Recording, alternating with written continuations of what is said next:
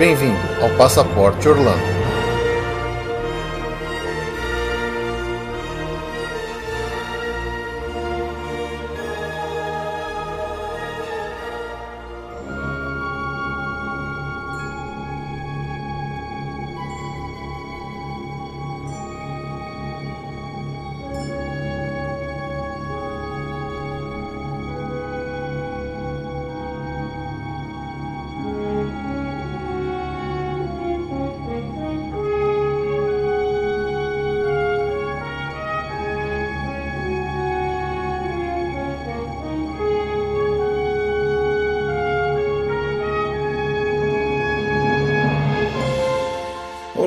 Bem-vindos a mais um episódio do Passaporte Orlando. Eu sou o Felipe. E eu sou a Juliane. e desculpem pela voz meio rouca, mas sabe como é que é? Eu peguei uma gripe mexicana aqui que tá acabando comigo. Mas como a gente tem que gravar, são ossos do ofício, então segue em frente. É. e hoje o assunto principal do nosso episódio surgiu graças a uma dúvida que foi enviada para nós por e-mail. É, então mais uma vez eu quero convidar todos a fazerem suas perguntas, mandarem e-mail pra gente, fazer perguntas e tudo mais, que isso pode acabar gerando episódios aí mais pra frente, certo? Certo. E hoje a gente vai falar de uma forma geral sobre mobilidade em Orlando. Como que a gente faz para se locomover lá? Tem gente que prefere alugar carro, tem gente que prefere ficar com, usando os transportes gratuitos de hotel. Então a gente vai falar para vocês aqui o, as opções que tem, certo? Certo. Obviamente que a gente vai dar um destaque maior para a opção que a gente considera a ideal, ideal e a mais, a mais adequada, né? Claro. Além das notícias de sempre e nosso destaque do mês.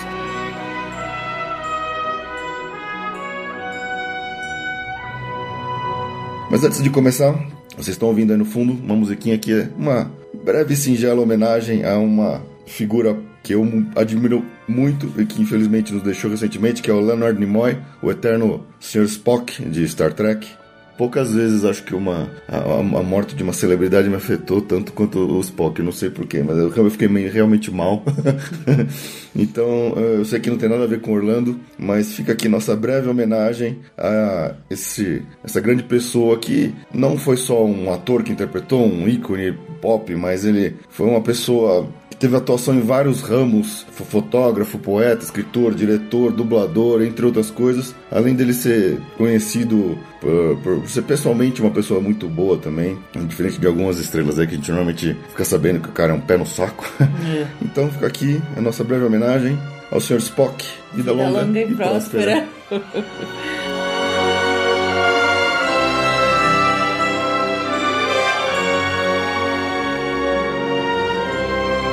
Recadinhos para começar. Queria pedir aqui pro pessoal que ouve a gente, que gosta, que conhece o nosso programa, que nos ajudasse de uma forma de graça, né?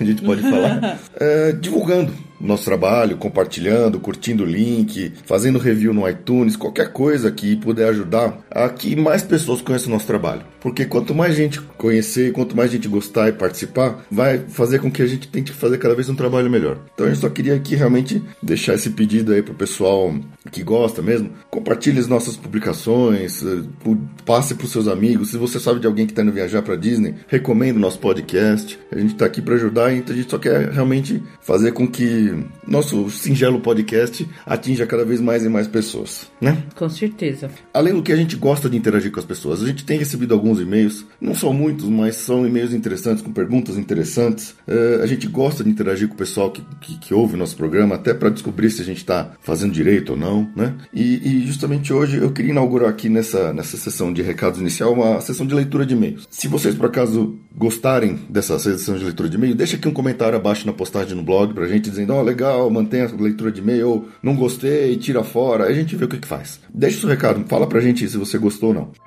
Primeiro e-mail que eu gostaria de ler aqui é do Gabriel Góes de Mello. O tema do episódio de hoje foi meio que baseado numa das dúvidas, inspirado no que ele escreveu para nós. É só um detalhezinho do e-mail dele, mas que gerou toda essa pauta que a gente já tinha ideia de fazer algum tempo, mas acabou adiantando um pouco o tema do episódio de hoje. Então o Gabriel escreveu assim: Felipe Juliane, bom dia. Gostaria de agradecer pelo excelente trabalho que vem fazendo. Dá muita alegria ouvir o podcast de vocês pelo entusiasmo que falam do destino. E principalmente pelo amplo conhecimento e interesse de vocês em aprender cada vez mais sobre a cidade, parques, etc. Melhora bastante o humor na volta para casa depois de um dia bem estressante. Estamos organizando a nossa viagem e as dicas têm sido muito úteis para prepararmos nosso roteiro, em especial as dicas sobre Magic Band. Mas vocês podem nos ajudar ainda mais. Sugestões de pauta. O que fazer com crianças pequenas? Seria legal dividir por idade e tal. Aluguel de carros, habilitação, pagar antes ou na hora, modelos de carro aconselháveis, abastecimento nos Estados Unidos. Acho que essas são perguntas que eu ainda não tenho resposta. Continue com o meu trabalho. Um abraço. Gabriel, muito obrigado pelo e-mail, muito obrigado pelas, pelos elogios, principalmente. Sugestões. Pelas sugestões. É, esse, esse negócio das crianças, é, a gente vai precisar de auxílio dos universitários, Isso. tá? Porque a gente não tem criança. É, a, A, gente, não já- tem criança. É, essa é uma pauta que já está nos nossos planos de fazer há algum tempo, mas como nós não temos filhos, é, a gente precisa de convidados que tenham filhos e que tenham ido para lá até para ajudar a gente com as dicas. Porque a gente é meio tosco nessa coisa de idades, tá? A gente não sabe diferenciar uma criança de 4, Uhum. 7, 12 anos. Pra gente é a mesma coisa. então. Então, assim, é, fique tranquilo, essa, a gente ainda vai fazer um podcast sobre isso, aguardem. Talvez não tão logo, mas é, estou chamando alguns convidados, selecionando alguns convidados para que possam ajudar a gente a falar sobre isso com melhor qualidade do que somente nós, tá? E a questão do aluguel dos carros que você comentou é justamente o, o tema de hoje. Então, fique ligado que a gente vai falar bastante, com bastante detalhes sobre tudo isso. Nós recebemos um segundo e-mail da Adriana Faria. Ela mandou um e-mail pra gente aqui, bastante longo, elogiando também, e também fazendo me- a mesma sugestão que o Gabriel, para que a gente fizesse um episódio dedicado a falar sobre como seria uma ida por Orlando com crianças de diversas idades. Então foi até engraçado, porque foram dois e-mails que chegaram praticamente no mesmo dia, sugerindo o mesmo tema. Então, pra Adriana, a gente também, novamente, como a gente falou, fique atenta que em breve a gente deve fazer um, um episódio dedicado à molecada aí. É isso aí.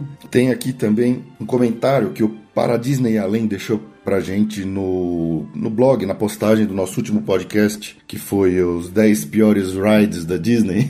Ele escreveu o seguinte. Muito boa a ideia desse post com ótima participação do pessoal do Jurassicast. Gostei de como está bem montado o programa, com aquele início sobre o tema, depois as novidades e voltando para o tema. Alguns comentários. Eu também não vi o Yeti no Expedition Everest, só a sombra. E eu amo Small World. É um clássico. É um clássico, isso- é um isso- Esse é um clássico. problema, esse é um problema. Não É, vamos entrar né, de vou- novo.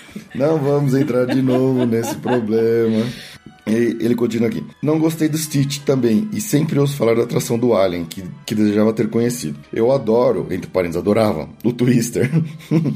Achava legal aqueles efeitos toscos.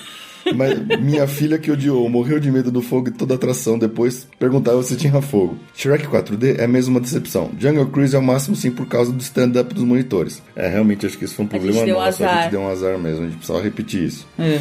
Morri de rir com eles. Até hoje lembro com muito carinho da atração do Hitchcock, com o filme em 3D com cenas de seus filmes, em especial os pássaros, que nos atacavam. Parabéns, pessoal. No aguardo do próximo episódio. Então, pro pessoal do Para Disney Além, muito obrigado pelo comentário. E a gente, a gente pede aqui para que todo mundo que ouviu nosso episódio e quiser fazer um comentário, um feedback sobre os nossos episódios, deixa lá um comentário na nossa página. Fala lá se você gostou ou não, se você concorda com a lista, se você não concorda com a lista, coisas do tipo, né? É, é legal ter esse, essa troca, vai e volta depois com os nossos ouvintes. É isso aí.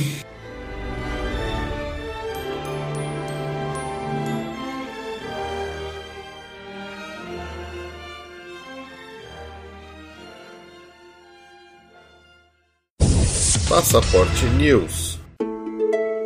Bom, então vamos começar a falar da agenda dos próximos meses aí para quem tá indo para Orlando se programar. Bom, continua o Mardi Gras Concerts no Universal, vai até dia 18 de abril, prioritariamente sextas, sábados e domingos. Tem alguns shows famosos. Ahn, destaque pessoal do meu gosto, Philip Phillips, gato. Ai, meu Deus do céu. Tá. Ah, Ai, perdi até. Ai, meu Deus do céu. Tá coçando minha testa aqui.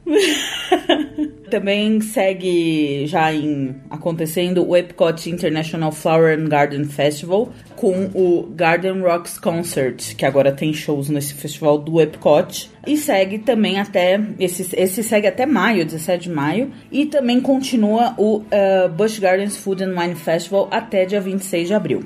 Bom, e aí a gente já vai chegando para maio com a confirmação das datas do já tradicional Star Wars Weekends, que acontece no Hollywood Studios, já é tradicional, é aquele final, são os finais de semana especiais de Star Wars. Oh, yeah. Oh, yeah, com eventos e merchandise especial, eventos especiais, tem aquele tradicional concurso de dança do, dos personagens, tem, tem, tem diversas atividades. Esse ano tem, no dia 15, se eu não me engano, um evento pago extra e É, acontece... Ainda não saíram o nome dos, dos atores que vão participar, dos, do- das celebridades que vão participar né, do Star Wars Weekend. Sim. Ah, e, e esse ano o Star Wars Weekend acontece de 15 de maio a 14 de junho, n- nos finais de semana no Hollywood Studios.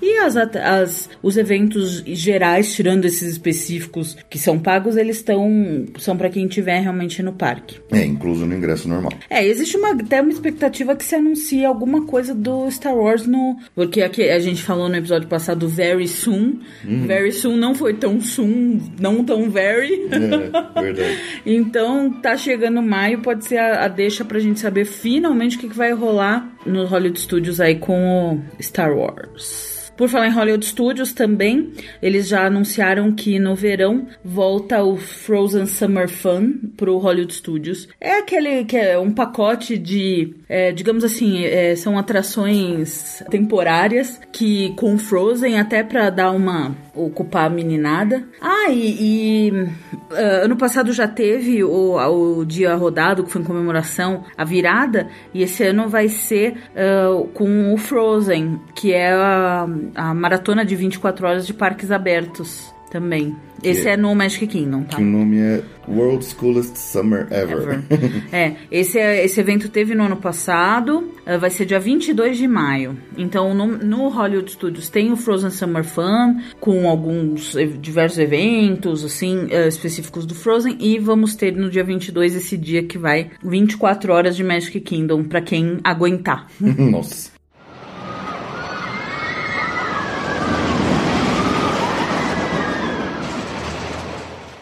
Entrando nas notícias de fato, muito em breve, o Olaf vai começar a ser um personagem no Meet and Greet nos Legal. parques da Disney. Eles têm feito, acho que, testes com o, o boneco e o personagem do, do Olaf nos, nos resorts da Disney, né? Então, muito provavelmente, em breve, ele vai passar a ser um personagem que vai poder ser encontrado nos parques, da mesma forma que tem os personagens clássicos Disney, Mickey, eh, Mickey, Minnie, Minnie, as princesas. as princesas e por aí vai, que normalmente tem uma fila bem grande, né? Nesses meet and greet. Nossa, que diga, né, a Elsa, três horas de né, fila, pelo amor de Deus. Então, pra quem gosta aí de, de encontrar e pegar autógrafo, bater foto com os personagens da Disney nos parques, muito em breve vai poder fazer isso com o Olaf também. What a snowman does in summer.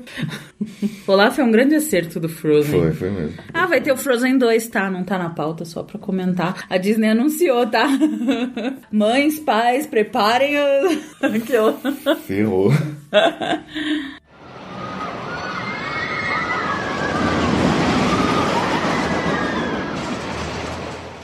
Bom, não é exatamente de Orlando, mas é de Star Wars e é Disney, então a gente acaba podendo dar uma pinceladinha rápida. Foi anunciado que vai, vão passar a ter Star Wars Days nos navios da Disney, de cruzeiro. Então, ah, vai ter encontro com personagens, pessoal vestido de Darth Vader, de Stormtrooper e tudo mais, e eventos especiais, exibição de, dos filmes, entre outras coisas mais. Então, se por acaso alguém aí tem alguma intenção de, no começo de 2016, fazer um, um cruzeiro da Disney, fique esperto e procure as datas, porque de repente você pode dar sorte de pegar um Star Wars Day at Sea. Qualquer dia, quem sabe a gente não pode falar dos cruzeiros, né? Como uma pauta central. A gente nunca falou. A É, gente nunca fez um da Disney. A gente nunca fez um, mas já, né? Ele é um cruzeiro que não tem cassino e a gente tem essa coisa de imaginar que tem muita criança, mas aparentemente as crianças ficam bem ocupadas. É, o pouco que a gente viu em documentários de TV, principalmente, a gente percebe que Disney é Disney. Então, A Disney é Disney. É um navio de luxo. é um navio de luxo, não é um mas navio, com é uma um navio decoração quatro estrelas. Incrível. É, cada, é, tem muita coisa legal. Qualquer dia a gente pode falar É. assim, embora a gente não tenha ido, a gente pode dar. A gente pode ir, que tal? Melhor. Melhor ainda. Vamos, vamos?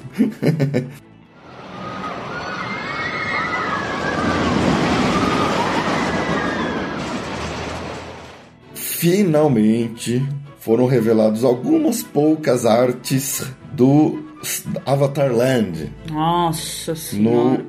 No... Nunca vi um negócio mais lindo que esse Avatar Land. É, é, é, bem Cameron, né? É bem, é bem James Cameron. Então, assim, eu, a gente pode até colocar algumas fotos dessa no, no post para vocês verem, mas foram poucas coisas, é bem simples o que foi revelado até agora. É, o que eu gostei é dos fluorescentes, porque é. para mim é o mais impressionante do Avatar são os fluorescentes. É, os ambientes escuros com a bioluminescência. Tem até um vídeo que eles divulgaram com coisas bem pequenininhas que tem no, no, no YouTube que dá pra ver, hum. onde as pessoas vão caminhando e a, a, marca do pé fica marcado e ela acende onde o cara ah, é pisou é e tudo mais, fica bem com aquela cara do filme. Então, Não, assim, vai ser lindo, vai ser lindo. Tá demorando, mas aparentemente eles estão realmente fazendo uma coisa que vai ser incrível. É. A gente sempre discute ainda a validade ou, ou a relevância, a relevância de um avatar hoje em dia, mas é, é, é certeza que quando Não, isso ficar pronto vai ficar incrível. Vai ficar incrível. Eu, eu realmente discongo, não, não, eu questiono mesmo. Acho que Avatar é um filme que não tem esse impacto todo, embora tenha bilheteria, mas, né? Pois é, ah. então assim, o pouco que divulgaram até agora tá ficando interessante. Dá pra, pra gente prever que vai ficar realmente uma área muito legal lá no Animal Kingdom. Oh yeah.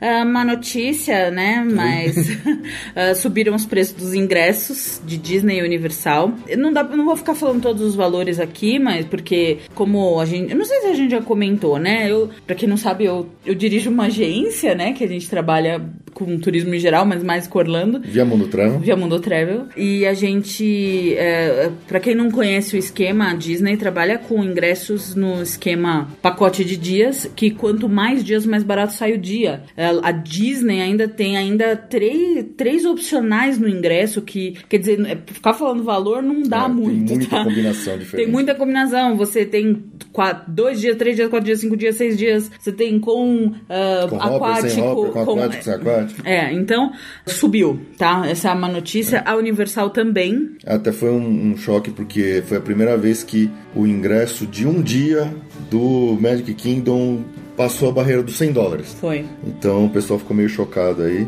Mas é, é esse é para se você for comprar um ingresso para um dia e no Sim, quanto mais dias. É, eles trabalham com esses pacotes, assim, quanto mais dias, mais barato custa o dia, é. né? Então, é. assim, normalmente você, quando você vai viajar, você tem que primeiro programar antes quantos dias você vai, para quando você for pedir uma cotação, já pedir uma cotação numa quantidade de dias certo de parque. Sim. Porque senão, se você for ficar se baseando no seu orçamento no, no preço de um dia, fura tudo. Ah, não, não, não, não vale, não. Você tem que pegar o dia, número que você quer. Ah, vou dar uma pitaco aqui de, como agência para quem. Esse ano todo a Disney tá com uma promoção para os hóspedes de hotéis da Disney que comprando uh, quatro dias de ingresso você ganha mais três. Só para hóspede que vai ficar em hotel da Disney. Então uh, você paga quatro dias e vai sete dias em parques.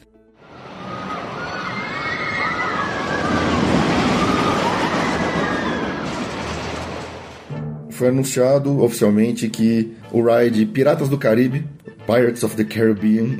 oh, yo, oh, yo, oh. man tells no tale. Tá ótimo com sua voz. É, ficou bom agora, é, né? ficou, né? Legal. Infelizmente vai ficar... Você põe a musiquinha do Piratas no fundo? Bom, eu é gosto, eu acho bonitinho. Então tá bom. Tá bom. Vocês estão ouvindo, a gente não. A gente agora não tá ouvindo na gravação, mas vocês vão estar tá ouvindo enquanto a gente tá falando. Infelizmente vai ficar fechado uma boa parte do, desse ano agora, de 2015. Deve ter a ver com o cara que perdeu os dedos. Provavelmente. provavelmente. É, ele vai sofrer uma reforma e melhorias, muito provavelmente. Então, ele deve fechar no dia 11 de maio e provavelmente só vai abrir depois de do final de setembro de 2015, tá? Então, é, é, é, é, fora do normal, porque normalmente eles seguram para fechar só depois que acabar o é, verão. Então é uma Eles pena. vão pegar bem o verão. Bem o verão vai ficar fechado, então o pessoal que tiver lá do pegar férias escolares para ir para Disney esse ano vai, não vai conseguir infelizmente ver o Piratas no Caribe, que é um ride clássico, né? Clássico. A Ju brincou que pode ser por causa do cara que perdeu os dedos, mas infelizmente aconteceu isso. É um inglês um, bêbado. Um inglês bêbado foi enfiar a mão na, fora do bote na água e obviamente fez merda, né? Fez merda. então, a fiquem atentos às recomendações de segurança, que aí não vai dar nada errado. Sim.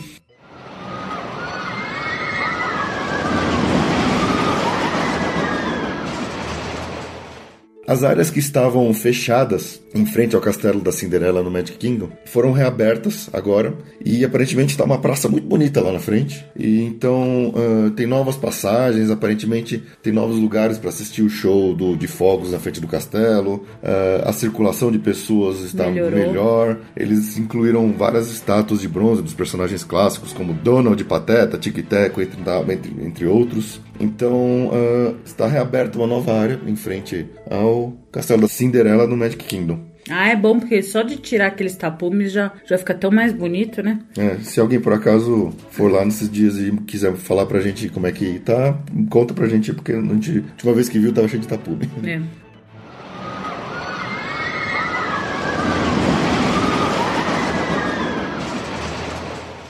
Bom, depois de muito a gente falar aqui de rumores e, confirmou! Confirmou, oficializou, a Disney oficializou que realmente é, estão expandindo o Soaring no Epcot e o Toy Story Mania no Hollywood Studios. Excelente. Então, isso aí deve dobrar a capacidade de cada um deles, provavelmente diminuindo as filas enormes que se formam nesses dois, nesses dois rides, que são rides incríveis nos dois parques, né?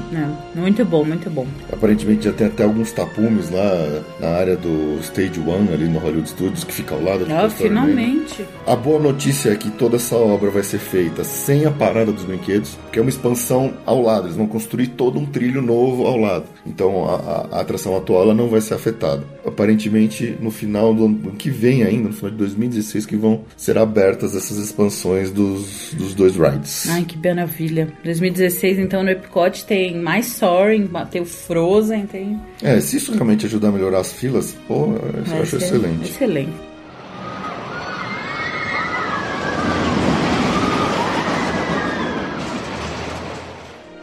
Notícia bobinha aqui, mas uh, estava fechado até mês passado o Under the Sea Journey of the Little Mermaid no Magic Kingdom, que era um ride novo, né? É, a gente estranhou que fechou para reforma. É, então aparentemente reabriu e o pessoal que foi lá notou pequenas melhorias no ride. Então, tem alguns peixinhos a mais, tem algumas coisinhas diferentes. Trocaram um cabelo de borracha para um cabelo de verdade. então, o pessoal que for lá, fique atento e tentar descobrir as, as novidades. E manda pra gente ver se descobriu as, as coisas novas que tem. Legal.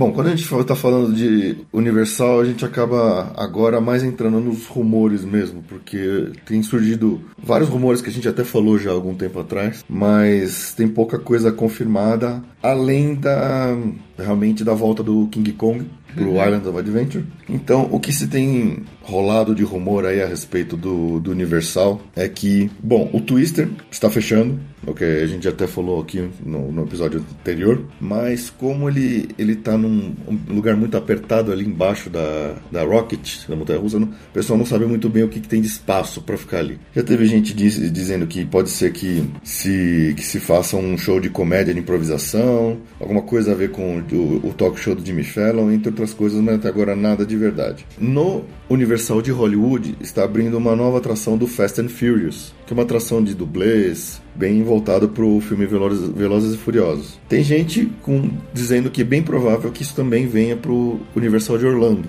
mas não deve ser para o lugar onde está o Twister, porque não tem espaço para nada lá, né? É, o Simba é um show de dublê que é muito furado, né? Pois é, uh, se eles usarem o espaço Não tem apelo isso. nenhum, pode ser que seja para isso. E o Beetlejuice, uh, que uh, tá esperando, parece que vai ter um Beetlejuice, né? É, filme. Foi, foi confirmado que o Tim Burton vai fazer o Beetlejuice 2 é, e eles vão esperar para ver se rola ou não. É, porque a atração do Beetlejuice, que a gente quase nunca fala aqui, porque ela era bem, bem dispensável, que é um show de música com o pessoal vestido conforme, conforme o filme do Beetlejuice, eles cantam músicas pop, rock em geral, assim, e disse que poderia fechar o Beetlejuice e o Disaster, que ficam perto um do outro, para abrir restaurante. Ah, perto coisa... do não muito, é, né? Mas é, poderia ser o restaurante, Poderia lojas. ser restaurantes, lojas e tal mas que agora resolveram esperar para ver como é que vai ser essa, essa, essa sequência do Beetlejuice no cinema, ver se desperta uh, de novo algum interesse pelo personagem.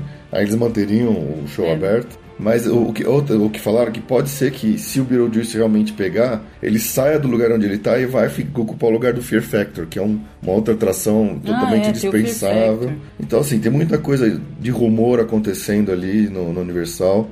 Um desses rumores envolve eh, o próprio Shrek 4D, que a gente falou bem mal no último episódio, Ah, é muito ruim mesmo. porque a DreamWorks Animation estendeu o contrato com o Universal, o que manteria o Shrek 4D um pouquinho mais vivo ainda, mais tempo vivo ainda dentro do. A verdade é que o do- Shrek, o personagem mesmo, ele tá já no buraco já. Pois né? é. Mas, ao meu ponto de vista, um rumor interessante que eu acho que seria uma coisa muito melhor, que é um filme muito melhor, e daria um- uma atração muito melhor, é se fosse substituído o Shrek pelo Como Treinar Seu Dragão, que também é parte da DreamWorks. É, uma coisa é o filme, outra coisa é, o, é a atração. Você às vezes pode ter filmes não tão bons com atrações muito boas, ou vice-versa. Quer dizer, não adianta só por um filminho do How, do How to Train Your Dragon e não investir na. Porque o problema do Shrek é mais até a atração mesmo. Se fosse uma atração boa, tudo bem, mas não é, né? Então uh, o, o personagem caiu, né? Do- não tá mais queridinho como já foi.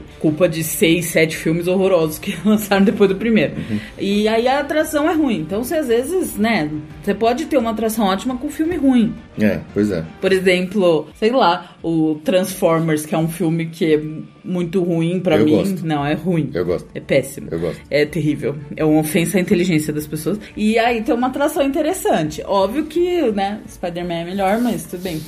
Enfim, então, então são duas coisas diferentes. É, mas é, mais outros dois nomes é, que eu diria até bem interessantes é, surgiram como prováveis substitutos do Shrek. Um seria o Star Trek, onde seria feita uma atração onde é, você, como, se fosse- como se fosse um cadete entrando na academia, na Starfleet Academy. É, e uma outra seria o Pacific Rim, né, que é o Círculo de Fogo Ai, credo. dos kaijus contra os Jaegers, que é um filme muito legal. Obviamente que a Ju odeia. Lógico, pro teu é cérebro. Lógico, porque Deus me deu um cérebro, graças a Deus. Então são aí dois, duas franquias, tanto Pacific Rim como Star Trek, que surgiram como possíveis rumores de substituir o Shrek 4D. Mas infelizmente, ao que tudo indica, o Shrek vai continuar mesmo. Então, até que realmente alguma coisa seja noticiada de verdade, a gente fica só com esses rumores aí, com água na boca, pelas possibilidades que podem acontecer.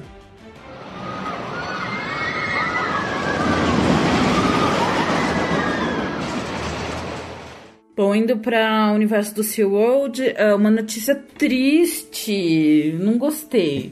Eles vão encerrar as atividades de alimentar os golfinhos. Tinha uma área do, do parque que você pagava ah, pagava um pouquinho, Acho que era sete dólares por 7, pessoa. 9 dólares, alguma coisa assim. Ganhava três peixinhos e aí você podia ir lá e dar na boca e aproveitar o momento para tirar uma foto. E eles vão encerrar, segundo eles, pelo bem dos golfinhos. é, falaram que estão preocupados com a alimentação deles, caía muita coisa. Teve um caso lá para o começo da década aí que um golfinho deu uma mordida numa menina. Enfim, é uma, era uma tradição mesmo. Era, puxa, era tão legal, uma pena. Uma pena. Enfim, eles tão, vão ter, vai- eles criaram outro programa, um pouco mais caro, obviamente, com outro tipo de atividades. Não tá ainda muito claro exatamente como é que vai ser, mas que, que é para tirar foto, para chegar perto, eh, precisa reservar antes. Enfim, é, é um programa diferente para aproximação de golfinho e aquele lá de dar os peixinhos para eles não, não existirá mais. Uma pena. Adorava dar comida pro golfo.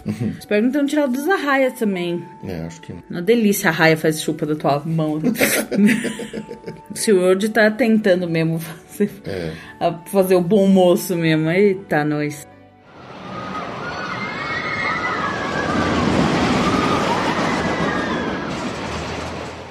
Bom, notícias fora de parques tradicionais. Como a gente algumas vezes falou aqui, Orlando tem muitas atrações fora de parque, que nem sempre atraem tantos visitantes, principalmente os brasileiros que vão lá mais focado em visitar os parques temáticos mesmo, mas Orlando é uma cidade que tem muita coisa para fazer. E então criaram um combo de tickets, de ingressos, para você ver alguma dessas atrações, digamos, off-park, É. como o CSI The Experience o Titanic The Artifact Exhibition e o Replays Orlando Auditorium e o, um outro que chama Wonderworks. São quatro atrações fora dos parques que ficam todos na International Drive. Pessoalmente, a gente nunca foi, a gente não conhece nada disso. É. A gente não tem nem como falar se é bom, se não é.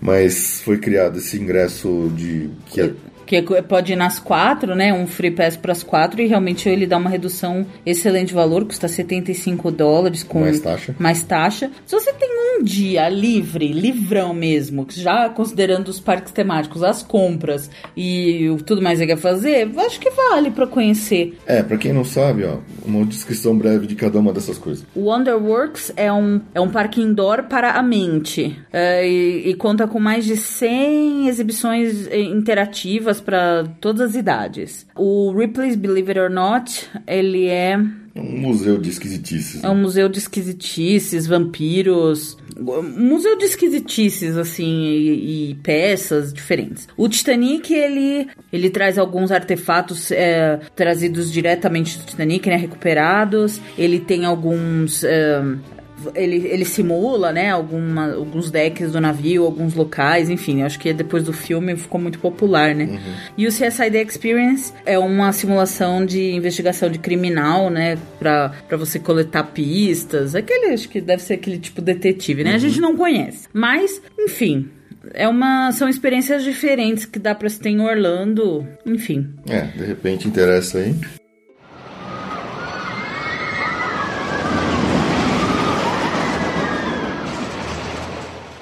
Ainda nessa vida pós-parques, né? ah, já tá anunciada a data de abertura da Orlando Or- Orlando Eye, que a gente chama de Orlando Eye. Orlando Eye. Porque desde que surgiu a, London Eye, um monte, um monte de cidade começou a fazer sua London Sua Eye. London E a de Orlando não poderia ser outro nome. Orlando Orlando Eye. Tem, a- tem a Orlando Eye em Las Vegas também. também. É. É, todo o complexo do iDrive 360, né? Onde tá a Orlando Eye. chama, chama Orlando Eye, tá? Mas pra todo sempre a gente vai chamar de Orlando Eye. sempre. Que inclui, além da roda gigante, o, Madame- o Museu Madame Tussauds de bonecos de cera e o Sea Life Aquarium. É, Abre dia 4 de maio. Abre dia 4 de maio, exatamente. E a gente vai colocar o link aqui da postagem da nossa amiga Jo Margoni do WDT Come True, onde ela postou até com. fez uma matéria com, sobre isso, falando até do preço dos ingressos. Então, checa, dá uma olhada lá na postagem para você ver o preço dos ingressos, caso você tenha curiosidade.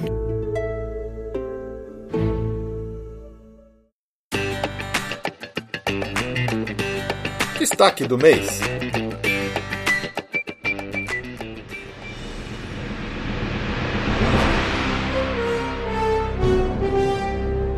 E agora pro nosso destaque do mês, vamos falar de uma aniversariante, que daqui a pouco tá mudando de nome, mas por enquanto ainda Pela chama. terceira vez. Pela terceira vez. Quarta, né? Quarta vez, acho. Quarta? É, não lembro agora. Bom, que ainda chama Downtown Disney. Downtown Disney. Não é um ride específico, dessa vez nosso destaque é mais a área toda do Downtown. É o Downtown faz 40 anos. 40 aninhos já de Downtown Disney. Lá que deve ter surgido a o Pleasure Island, que era a Ilha dos Pais, pra quem no episódio famoso. E, olha, vocês, quem é fã, quem é fã do nosso podcast tem que assistir o episódio da Terra de Comichão Encostadinha. É do, dos Simpsons. É mandatório. Porque, porque eu tenho certeza que a, a, a Terra dos Pais, Ilha dos Pais, que tem Réveillon todos os dias. Ele, ela surgiu no, no- Deve ser o Downtown Disney o Pleasure Island, que era uma das áreas, das primeiras áreas, que é a ilha dos pais, enfim, que não tem brinquedos e os pais podem ficar se divertir. Assistam a Terra de Tinha Coçadinha. É, é E o. Duff Gardens também é muito Duff bom. Gardens também é muito bom. Bom, o que, que tem pra fazer de bom no Downtown Disney, Gordo? No Downtown Disney é gozado. Eu vou até. é, A gente aproveitou o aniversário e, e até discutimos se a gente ia falar de uma não atração e sim de uma es- estrutura totalmente diferente, né? Muita gente não entende muito bem o conceito do Downtown Disney. E eu acho que é legal falar. O Downtown Disney, ele é como se fosse o shopping da Disney. A céu aberto. A céu aberto. Quando você imagina um shopping que você ah, você tem várias coisas lá, você tem comida, você tem lojas e é tudo pago. Então, shows, você tem cinema, você tem boliche, boliche. É, é o shopping da Disney. Uh, diferente das atrações, do, do, né? Diferente dos, dos parques, lá você não paga estacionamento. Realmente o conceito é muito. É, um, é uma área de lazer sem ser os parques. Sim. E lá e, e é isso. É, é, são uma série de cara de Disney, loja Disney, Decoração. decoração Disney, a- uh, mais uh, diversos uh, de restaurante. Você tem um monte de restaurante temático bem cara de americano, de Rainforest Café, T-Rex. Planet Hollywood. Tem uma sorveteria Ghirardelli que Ah, é inclusive, você vê que famosa. o Planet Hollywood, aquela bolona, eles vão desmontar aquela decoração externa tradicional e eles vão fazer uma decoração como se ele fosse um observatório antigo agora. Ah, que legal. É, é, eu vi essa notícia também. Ah, interessante. É. é Planet. Sim. Ah, legal.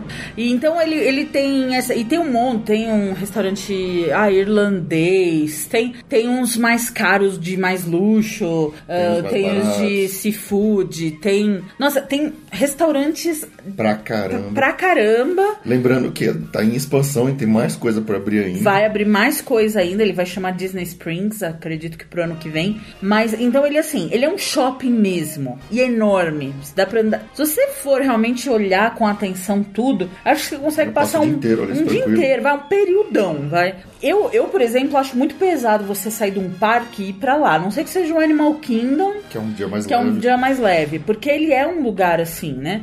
É, e ele também tem uma proposta de ter uma vida noturna, né? E tem a proposta da vida Entretenimento noturna. É. Então, ah, por exemplo, se você tá num, hotel Disney, você pode provavelmente pegar um, um transporte, seja um ônibus, seja o barquinho, que te deixa no próprio downtown, pra você ir lá jantar à noite, num bar, bar. e ver um show. Então eles têm, têm Ele é um proposta. pouco menos noturno, com cara de balada do que o City Walk da Sim, Universal. sim. O, o Downtown Disney e o City Walk da Universal, eles são mais ou menos a mesma linha. É. Mas o da Disney, por exemplo, o horário dele é até uma da manhã. O que eles, eles né, colocam como horário de... É, que não dá, nem pra, não dá pra comparar o tamanho e a quantidade de Não, coisas não. tem. Ah, então, eu- seguindo na linha, ele tem diversos restaurantes de todos os tipos, de diferentes culturas, valores, etc.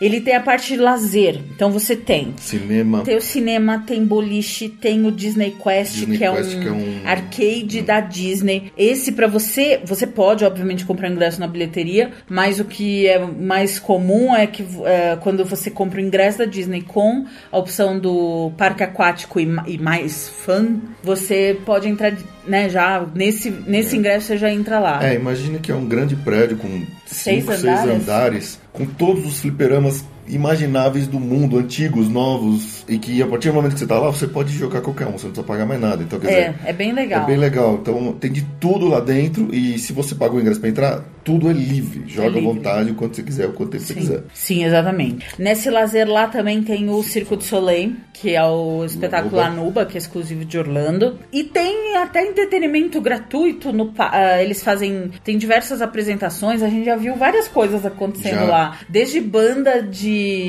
de, facu- ah, de colégio, essas bandas de, de colégio de filme americano que, que tem as, as meninas jogando a- O bastão pra o cima. bastão e tal, eh, desde shows mesmo com músico, isso ali numa na área bem na frente da loja da Disney. Bom, enfim, tem bastante coisa. Os próprios restaurantes, muitos têm alguma Tem atração. ao vivo. Então a gente já viu o show de, no, no irlandês lá no pessoal fica Raglan's, sapateando lá. quase com os braços parados. Raglan Road.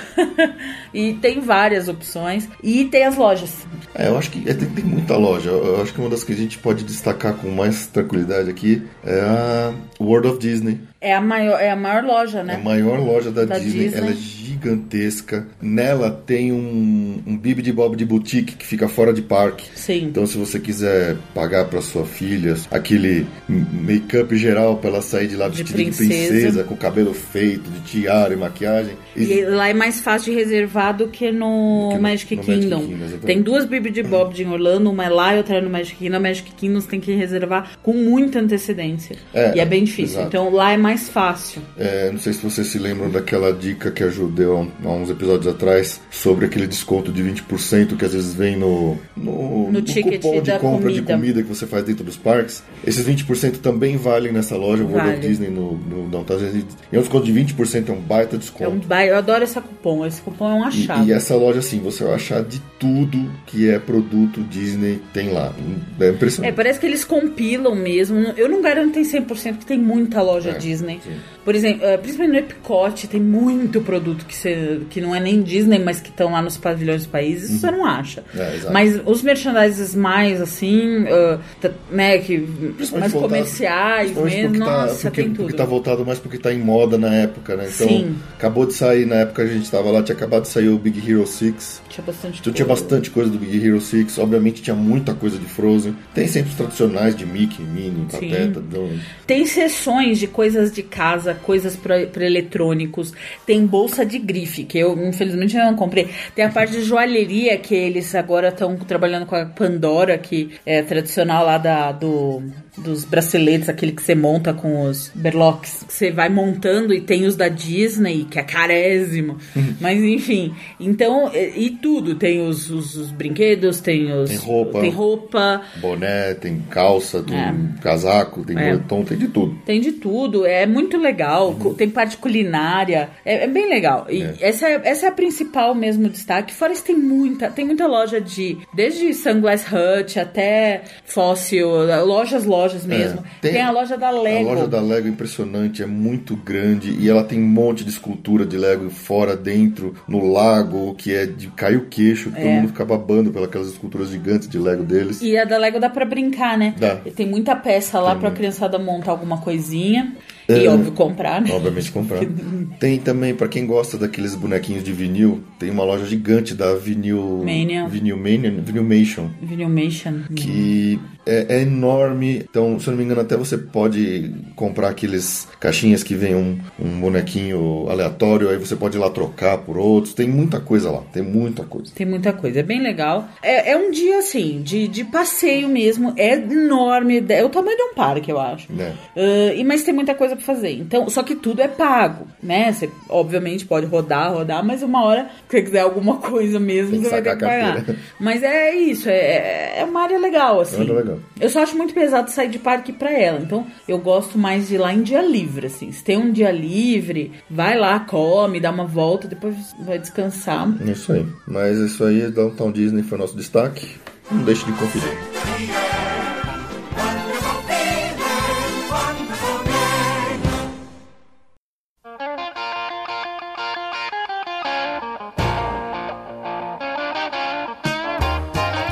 Entrando agora no nosso assunto principal de hoje que a gente quer discutir aqui, passar dicas para vocês, que é sobre mobilidade em Orlando. Afinal de contas, a gente tá lá, a gente tem que se mover de um lugar pro outro, certo? Sim.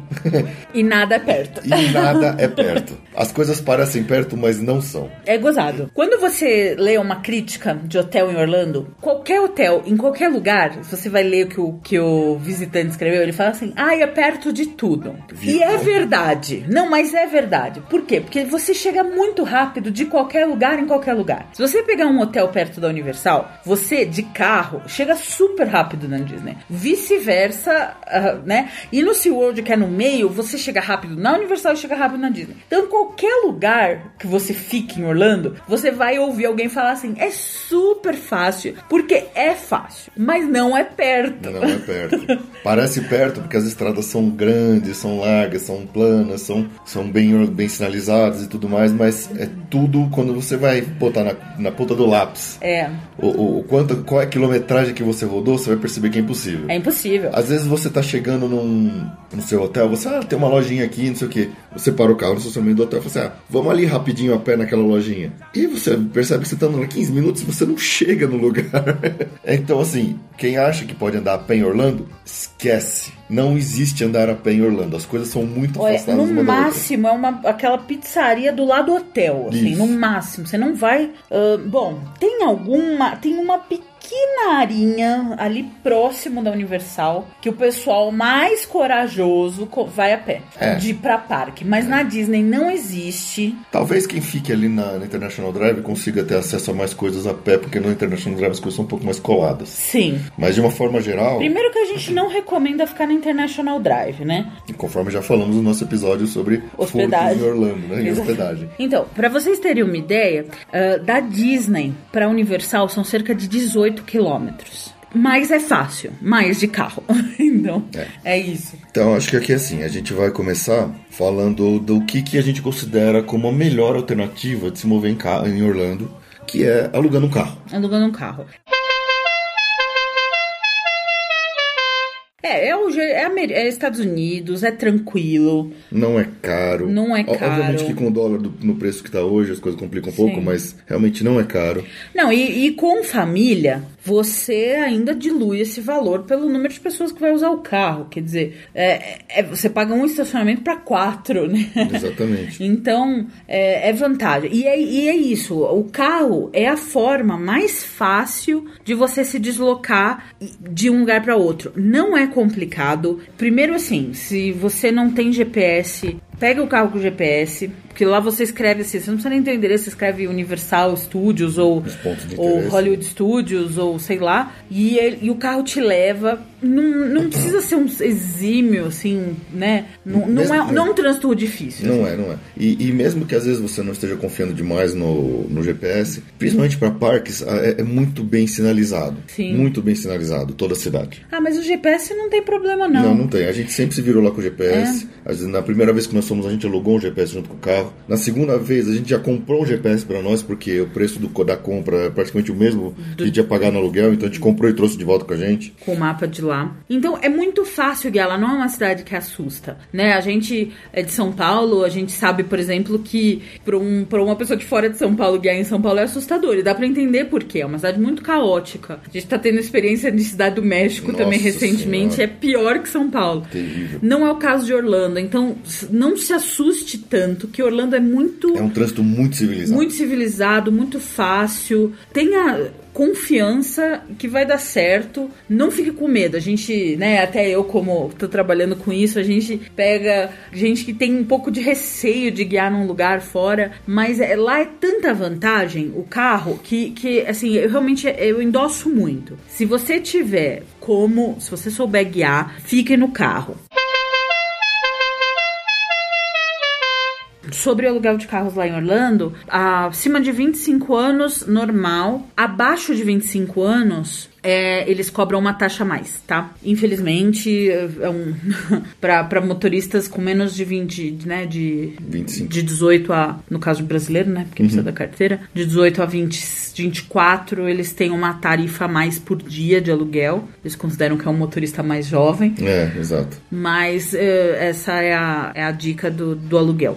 Se a gente pode fazer aqui uma lista de vantagens e desvantagens do aluguel de carro, Sim. acho que a principal e eu diria única desvantagem é, é o preço. Com certeza ele vai ser um pouco mais caro do que qualquer Ah, outra mas também alternativa. não tem. não- é uma- é uma desvantagem meio ilusório, é, porque exato. você tem liberdade. Eu acho Isso. que você tem liberdade pra ir e vir a hora que você quiser. Ah, e tem o estacionamento, mas pra parque, a gente vai falar dos shuttles, né? Mas assim, já falando como vantagem do carro. Você sai do parque, morto. Cansado, morto.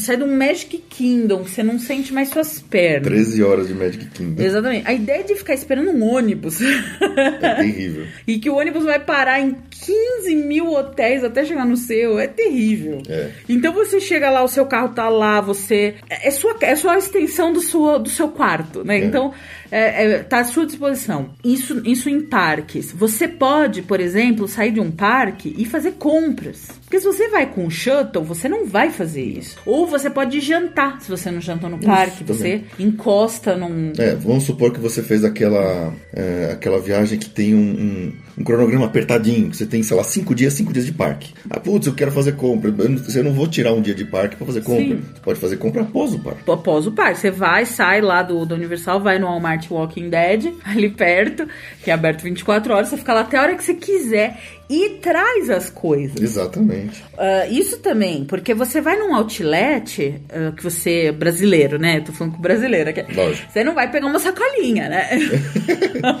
então, o padrão de brasileiro lá em Orlando, num outlet ou num Florida Mall da vida, é vai, entra na Banana Republic, traz três sacos, guarda no carro. Vai no.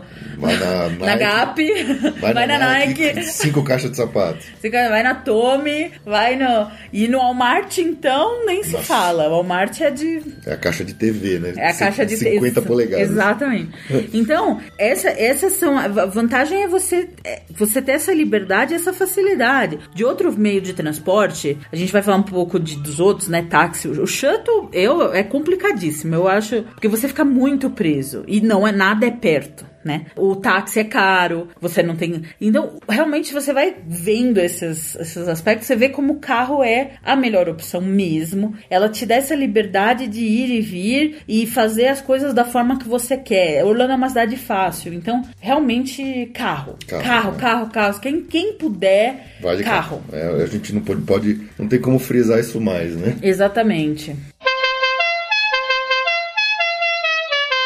Bom, como a Ju falou, a- a- além da questão da idade, somente a carta de motorista brasileira é suficiente. É. Eles sempre recomendam a carteira internacional, mas Não na prática não precisa. Nunca foi exigido. Se mudar, a gente vem falar aqui. Isso. Mas a princípio nu- nunca é solicitada. Precisa da carta brasileira, sim. Válida, óbvio. Isso, obviamente. Bom, e como que é a melhor forma de se pegar o carro? É logo no aeroporto, obviamente. Obviamente. Tem gente que às vezes acha que é melhor você pegar um shuttle primeiro para ir pro hotel, depois pegar o carro, não. Porque o, tanto se você estiver no aeroporto de Miami, se você estiver no aeroporto de Orlando, você tem transfers, trenzinhos mesmo, que saem direto do aeroporto para dentro da locadora de carro. Sim. Onde você tem todas as, as companhias de aluguel de carro Sim.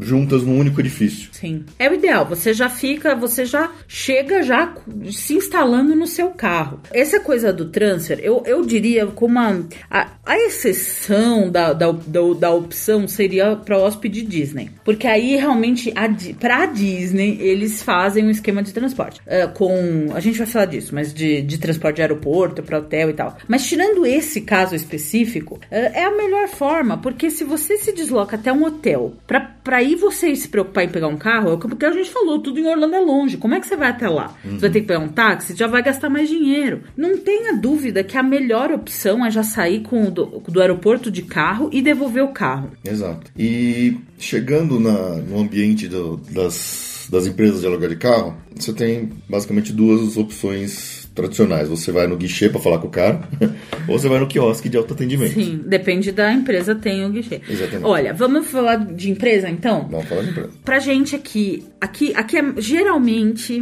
bom, tem algumas, mas aqui é, a- é o carne de, qual é é a carne de vaca? Carne de vaca. É a Alamo. A Alamo costuma ser a mais barata.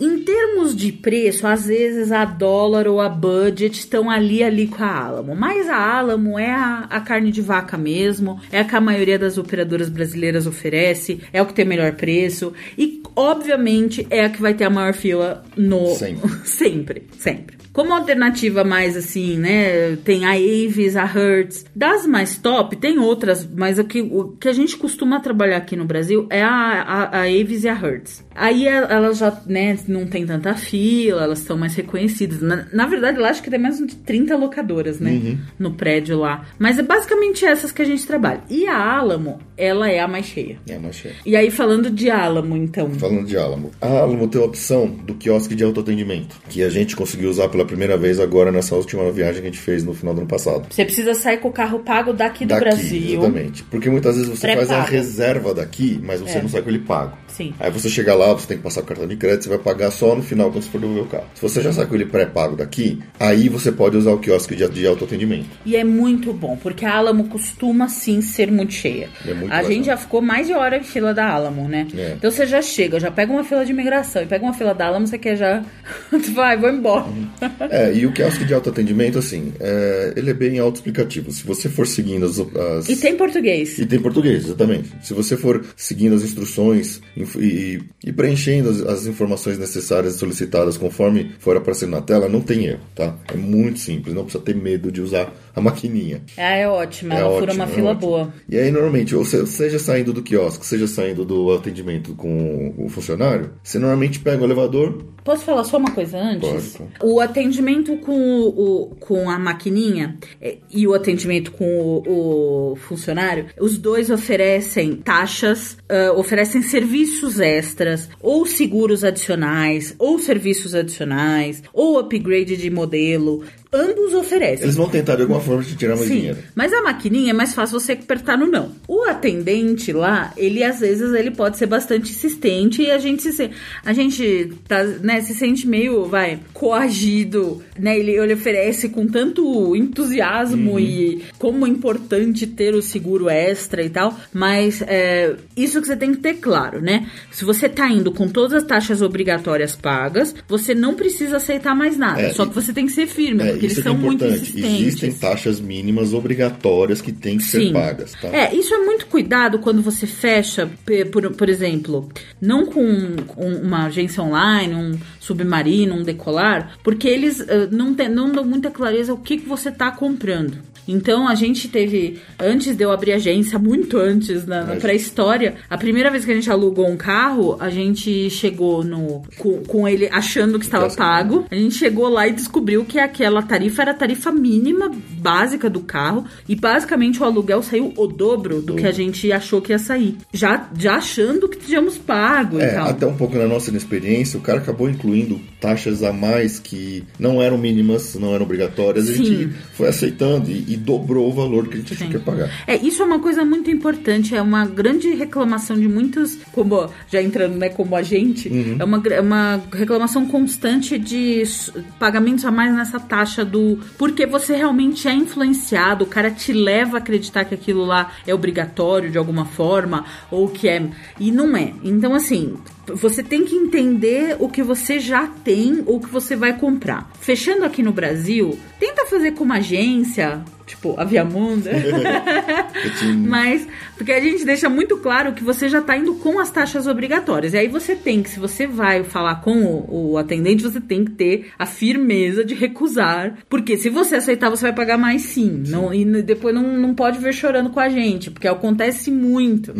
É, é muito comum. Então tem que ficar muito alerta. Na, maquininha, ele vai fazer as mesmas perguntas. Quer que inclui GPS? Quer que upgrade de carro? Quer upgrade? Quer incluir o tanque? Motorista adicional. Motorista adicional, é, isso geralmente está incluso. Para Estados Unidos, geralmente está incluso. Mas é isso, então tem. um- A questão do tanque cheio é uma coisa que na Alamo sempre pergunta e eu pessoalmente acabo pegando sempre. Porque como é que funciona? Quando você aluga o carro, você vai pegar o carro de tanque cheio. Então você tem que devolver ele de tanque cheio. Se você devolver ele de tanque de vazio, eles te cobram uma multa. Então, assim, normalmente quando você está indo para o aeroporto, embora já, você às vezes está numa correria, perdeu o horário, tem horário do, do voo, coisa do tipo. Você não, tem- não quer ficar lembrando de parar para abastecer o, o carro no posto para depois entregar ele no aeroporto. Então, eu pessoalmente sempre opto pela opção do tanque, de- pagar pelo tanque cheio logo na retirada do, do carro. Porque eles sempre cobram um preço um pouquinho menor pelo, pelo galão da gasolina do que você paga no posto. Mas a vantagem é você tem que tentar entregar o carro com o tanque mais vazio, vazio possível. possível, exatamente. Porque se você entregar com o tanque cheio, o prejuízo é seu. Exatamente. Você pagou aquele tanque. Então aí cabe a você, conforme for chegando perto da data de você devolver o carro, se de repente tiver com o tanque hum, já vazio, você não vai encher o tanque de novo se você só tiver mais um dia. Você põe lá 5 dólares e se vira por um tempo. É, e se não gastar o tanque, Azar. azar. Mas aí. depende do sua. É, ele sua- compra um pouco a tranquilidade, mas você pode sair no prejuízo se você realmente devolver o carro com o tanque mais cheio. Isso. É isso. Como a gente falou, você tanto pega o carro quanto você devolve o carro no aeroporto. Sim. Então essa acho que é mais uma das grandes vantagens, que você não precisa né, se preocupar com depois como é que você vai voltar para o aeroporto na hora de ir embora. Você ia falar do, do processo mesmo. Depois que você passou pela máquina ou pelo cara, Isso. ele vai te dar um papel. Ele te dá um papel, você vai pegar o elevador, vai descer para uma garagem enorme que vai estar cheia de carro, com fileiras e uma plaquinha escrito Qual é a qual que é companhia? a categoria do carro. Não, antes qual que é, qual é, qual é a, a companhia. Companhia. Então, tem Alamo, Hertz, cada um tem sua área de carro. Isso.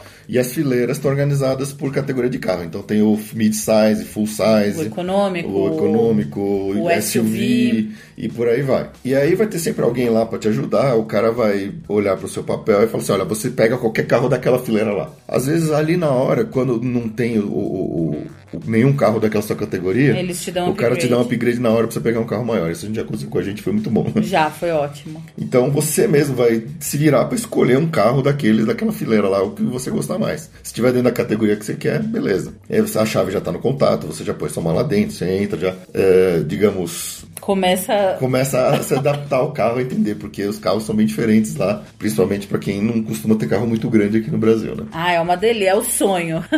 Pegar uma SUV brancona, assim, tipo É. de gangster, é sensacional. E aí você, quando for sair do estacionamento, você vai parar numa cancela, onde o cara vai escanear o seu contrato e vai te deixar sair. Cuidado que nos Estados Unidos tem muito aquela questão de você, se você entrar na, na mão errada, tem aqueles espetos no chão que fura o pneu. Na ré, na ré. Na ré, exatamente. E nessa saída tem isso. Então, assim. Não der ré. Não der ré. É, mas aí, uma vez que você passou pela cancela, o cara escaneou seu carro, escaneou seu contrato, tá tudo na sua mão, vai embora, pega Vai a estrada e segue em frente.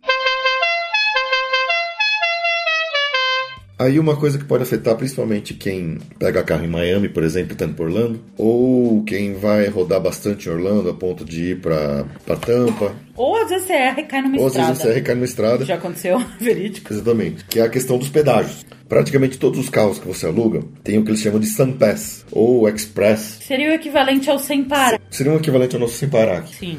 Quando você for pegar o carro, garanta, faça, pergunte para ter certeza que, que o carro tem essa questão do, do, do pedágio. Porque o que, que acontece? Se você, na hora que você alugar o carro, ele, ele já tem isso, você passa na pista livre. E é diferente do que a gente está acostumado com pedágios de cobrança automática aqui no Brasil, onde você passa na cancela, a cancela abre e você vai embora. Não, lá nos Estados Unidos. o- passa direto. é, é- é direto. O- vo- tem um, um pórtico por cima da pista expressa onde os carros passam sem diminuir a velocidade de forma alguma e a imagem da, da placa é capturada e aí depois isso gera uma cobrança para a locadora de de carro e aí eles vão cobrar no cartão de crédito que você deixou registrado lá. Ah, isso é importante. Você, mesmo que você já tenha pago, você tem que registrar um cartão de crédito lá. Isso, boa, bem lembrado. É, Você tá esquecendo de falar. É, o cartão de crédito internacional você tem que apresentar e registrar para retirar o carro. Seja no quiosque, seja no guichê de atendimento. É, Você... nesse cartão que eles vão cobrar o pedágio, nesse cartão que eles vão cobrar uma eventual multa de que você tome. Ou seja, uma infração, E né? uma infração, ou mesmo uma multa de você devolver o carro com o tanque vazio, alguma Isso. coisa assim. Então é obrigatório. É. Então, assim, carros alugados, até onde eu sei, todos têm o SunPass. Sim. Então não se preocupe. Agora, se Da você. Alamo, da Hertz, da Avis, da Dollar, isso é certeza. É, essa questão do pedágio é complicada assim. Se você não entrar na pista livre do SunPass, existem outros dois tipos de caixa que sempre tem uma placona grande em cima do, do guichê, do, do pedágio, falando o que, que é. Uma que eles chamam de Change Provided. Isso quer dizer que se você, sei lá, é, é 57 centavos o pedágio, e você apresentar a nota de um dólar, ele vai te dar o troco. E tem a pista do Change Only. Quer dizer, você tem que ter exatamente o valor do pedágio em moedas que você só joga dentro de uma latinha e ele te libera a cancela. Então, muito cuidado para você não, sem querer, entrar nessa Change Only e você não tem o trocado, que isso pode dar problema. É. Mas a partir do momento que você está alugando um carro, com certeza você vai ter o SunPass. Então, segue na pista livre, não reduz a velocidade, segue na, na, na- na velocidade normal da, da, da pista e, e segue o jogo, vai em frente. É, só um adendo também, você falou de Miami. Na Flórida você não tem a taxa de devolução em outro lugar, tá? Então quando você fizer uma cotação de. Se você quiser pegar muitos lugares da Europa, quem tá. Sempre você tem que pagar mais pra devolver em outro lugar. Na Flórida não. Você pode pegar em Miami e de- devolver em Orlando, ou vice-versa. Tranquilo. A gente até já pegou carro em, em Nevada e devolveu em Los Angeles não teve problema. Também, é. É, também. quer dizer, estados diferentes. Então, Estados pelo, pelo, ser Estados Unidos, não É, tem. mas, mas em alguns lugares tem, tá? É, então, é. assim, mas na Flórida não tem. Você pode, você pode ir à vontade. Uma coisa muito importante quando você está dirigindo num lugar, obviamente, é conhecer as regras de trânsito e as leis de trânsito e direção americanas. Né? Afinal de contas, é, tem muita coisa que é similar à brasileira, mas tem bastante coisa diferente também. Isso pode, às vezes, é, chocar a gente um pouquinho na questão de, de- das diferenças culturais até. Né? O americano, em geral, ele tem uma direção, pelo menos na, na Flórida, que a gente viu, né? ele tem uma direção muito certinha. Sim. Eles seguem o limite de velocidade, não tem essa de ficar cortando uma pessoa ou outra. Ele tá naquela fila, o cara vai ficar naquela fila, ele não vai ficar mudando de faixas. Tem, por exemplo, uma conversão à direita, tem aquela fila de 12 carros para fazer a conversão à direita. O cara não vai pegar e passar na esquerda na frente de todo mundo para cortar na frente. Então, assim, eles são muito certinhos e quando eles veem alguém fazendo alguma coisa, eles ficam muito putos da vida. Eu já ouvi buzinada, xingamento, porque a gente faz, às vezes faz umas brasileiradas no trânsito lá. É, lá você sabe exatamente quem é brasileiro É, tá exato, guiando, que exato. são os animais. Então aqui acho que vale, vale a gente citar algumas regras de trânsito que são bem um pouco diferentes. Uma que acho que mais surpreende a gente, que é o, o right turn on red. O que, que isso quer dizer? Quando você tem um semáforo que está vermelho e tem uma faixa da direita que pode fazer uma conversão para a pista fazer uma curva à direita. Muitas vezes você vai ver que mesmo no farol vermelho o carro fura. Os americanos furam o farol vermelho virando à direita. Isso é permitido, tá?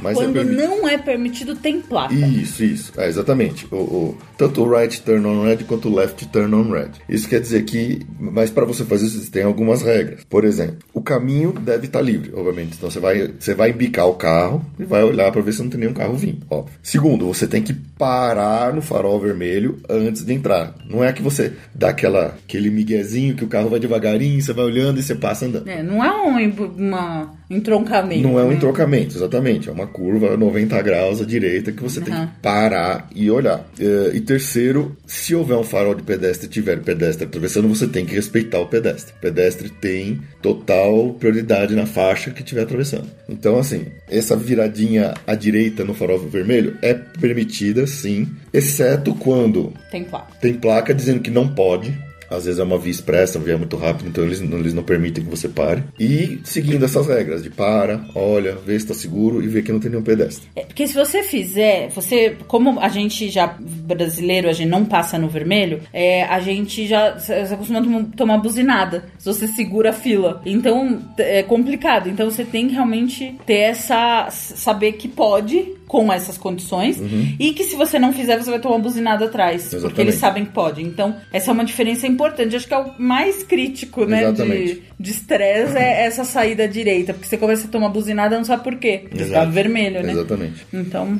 a outra questão é quando você tem cruzamentos que não tem farol e tem a placa pare aqui no Brasil a gente está acostumado com, a, com, com o conceito de preferencial né sempre no, no, uma das ruas do cruzamento é preferencial onde o carro pode passar e, e só a outra que deve a outra rua deve parar. Lá não. Sempre que você tem um cruzamento desse tipo, a placa pare está em todas as direções. Isso quer dizer que todo mundo que chega naquele cruzamento tem que parar e olhar. E aí normalmente o que, que é a preferência? É quem parou primeiro sai primeiro. então tem quatro carros chegando o primeiro parou, os outros quatro vão parar também. Só que depois que os outros quatro pararem, você que parou primeiro, você sai, entendeu? É um pouco complicado, depende um pouco, às vezes, até do, do cavalheirismo da pessoa, é. de não querer ser a primeira a sair correndo. Mas é, é, é, cruzamentos lá que não tem semáforo, todos têm que parar e olhar. Não é essa de dar aquele miguezinho, dar uma olhadinha e passar reto. A regra de trânsito é tem que parar na placa de pare. A questão dos semáforos lá pode ser um pouco também complicado porque tem muitas fases. Às vezes tem cruzamentos é, em geral, enormes. Então, em geral, nos semáforos lá de Orlando, nos cruzamentos e tal, você pode ir de todos os lados para todos os lados. E ele tem tudo isso de fase. Então, geral, eu, eu acho que são oito fases, Nossa, né? Às vezes tem, Abre pra direita, abre pra frente, abre pra esquerda. Aí depois vira pista. Aí abre pra direita, pra esquerda e pra é, frente. Imagine um é cruzamento. É um inferno. É, demora muito. A gente, a gente só. A gente muito demorado o farol lá. Imagine um cruzamento de cinco pistas, cada uma das mãos. Então, assim, cada uma dessas cinco faixas tem a sua função. Então, a faixa número 1 e 2 é para quem quer virar à esquerda no cruzamento. A faixa 3 e 4 é para quem quer seguir em frente. A faixa 5 é para quem quer virar à direita. E você vai ter um farol para cada uma dessas faixas. Sim. Então não vá dar uma despertinho e pegar a faixa que está mais vazia, porque você acha que está mais vazia, e querer seguir em frente quando é uma faixa para à esquerda. Ele está falando isso porque ele já fez muito isso. É, não, eu, eu fiz errado, eu e percebi que eu estava na faixa errada e eu fui seguindo o fluxo correto e a gente pegou o caminho errado por minha culpa. Mas eu não fiz a brasileirice de querer cortar na frente no, do carro no, no sentido certo. Certo, tá bom. Mas assim, faixas para conversões em semáforos têm que ser respeitadas. O cinto de segurança, aqui como aqui, é obrigatório. Crianças acima de 13 anos podem ir no banco da frente com cinto de segurança, óbvio. E as crianças que vão no banco traseiro, abaixo de, abaixo de 8, tem que usar a cadeirinha. E existe uma cadeirinha adequada para cada faixa de idade. Sim, as locadoras alugam a preço que você tem que pagar lá mesmo, tá? Em média é 13 dólares a diária, ou eles fecham um pacote de 60 e poucos dólares pela semana. Então é conversar lá. É, exatamente. Como a gente falou, a questão do GPS, a questão do GPS é importantíssimo. É Lá eles, eles alugam. Eles alugam o GPS para você usar no seu carro. Você pode levar um daqui e colocar um mapa, comprar um mapa novo para o GPS. Existem é, GPS para smartphone que É você que o, pode. é, o do smartphone precisa de internet, né? Existem offline também, Ah, que você existe? compra o mapa. Então, hoje em dia, você tem muitas alternativas que podem te ajudar nessa questão do GPS. O que às vezes a gente acha engraçado é quando ó, você percebe que tem um pessoal que está seguindo cegamente o GPS e não sabe usar uma rota alternativa. Isso aconteceu com a gente no, nesse último ano aí. A gente ficou de comentar isso no, no nosso No nosso episódio, relato de viagem, de viagem, a gente esqueceu. prometeu que ia falar da Estrada Mágica e aí a gente esqueceu. A gente esqueceu. E até fomos cobrados. É, teve um ouvinte, se não me engano, o Rodrigo, que, que, que veio comentar Ficou com a gente curioso. no Facebook, ele ficou curioso sobre o relato da Estrada Mágica. mas, mas o que, que aconteceu? O, o último hotel que a gente ficou na viagem ficava na Na Palm Park. Palm Parkway, Que é do lado da Disney. perto da Disney. exatamente. E a gente já falou, né, que é uma região boa, que é, é- Aí o que acontece? O GPS, toda vez que a gente marcava alguma coisa próximo do Universal, ele mandava a gente sair, pegar, pegar uma rua, pegar a estrada, que você faz uma conversão, você faz, pega um anel viário, não sei o que, e vai pra estrada, depois tem que sair da estrada pra cair de novo, pega um monte de semáforo e tal. A gente seguia meio que cegamente esse, esse percurso que o GPS mandava. Sim. Quando a gente sem querer descobriu que essa Palm Parkway É a rua mágica. é a rua mágica, Ela é mágica. Ela vai de to ela vai em todos os lugares ela que chega em são todos os necessários. lugares que a gente precisava. Então a gente, ao invés de a gente sair do hotel pra esquerda pra cair na estrada, a gente, a gente pegava a direita e seguia reto, sempre em frente, sem farol nenhum. A gente chegava em todo lugar, Não, era todo lugar. Não, isso é rua. E a, a gente descobriu que a, a Walmart da Walking Dead, que fica na Turkey Lake Road, a Turkey Lake Road é a mesma É a mesma. rua da Palm Parkway. Ela vira, Ela ela vira. Quer dizer, a gente estava na rua do Walmart sem farol. Achei um farol no meio, mas era É. tranquilo. No nossa saída, sem pegar farol, sem pegar esse monte de farol cheio de cheio de fase que demora, que não sei o quê. É, A rua mágica é a Palm Parkway e a Turkey Lake Road. A Turkey Lake Road acaba no estacionamento da Universal. a gente saía da, no- da rua do hotel, a gente ia de um lado e virava para Linha lado reta. em linha reta. Virava pra esquerda, ia pra Disney, virava pra direita ia pra Universal. Era fantástico. A Rua Mágica. E passava no Walmart ainda. Era- olha, a Turkey Lake Road e a Palm Parkway são. Realmente foi, foi a coisa mais. A descoberta.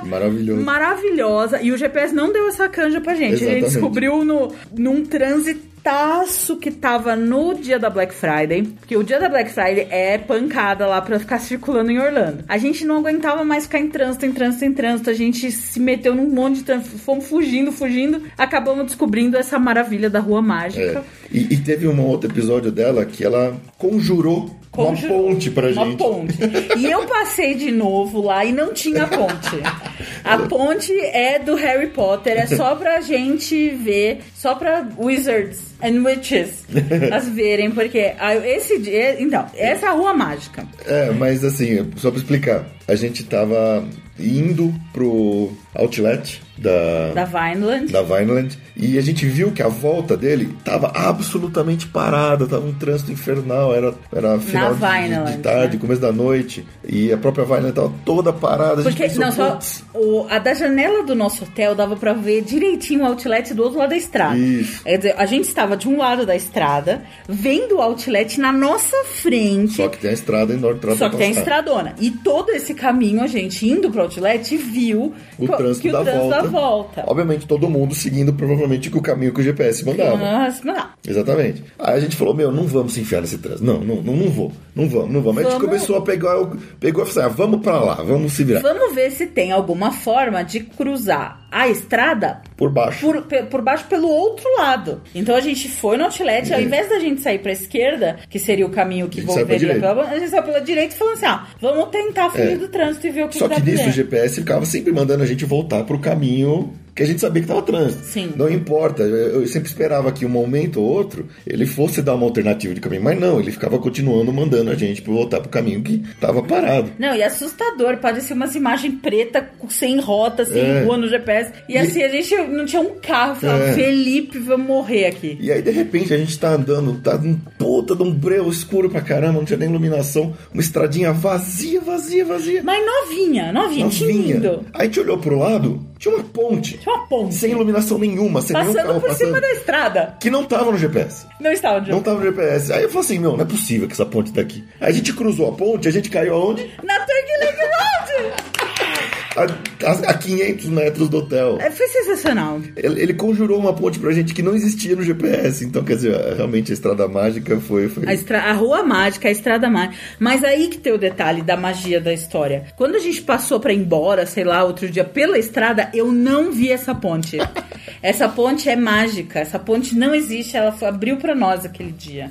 É, bom, então essa aí fica o nosso caos. Da, da nossa da Estrada Mágica e da Rua Mágica. E recomendo, recomendo, já não tem a ver, mas é, recomendo muito os hotéis dessa regiãozinha da que é Lake Buena Vista. É, eles são realmente fácil acesso para tudo e é, parece mais seguro do que na, na International Drive. É, eu recomendo. Lá tem, tem vários níveis. Tem desde uh, Fairfield, que é muito bom, o, Comfort, o que a gente ficou Clarion. Tem, tem, tem várias opções. Além da Estrada Mágica. Além da Estrada Mágica. Agora você já sabe que tem uma ponte mágica que ainda não está nos GPS.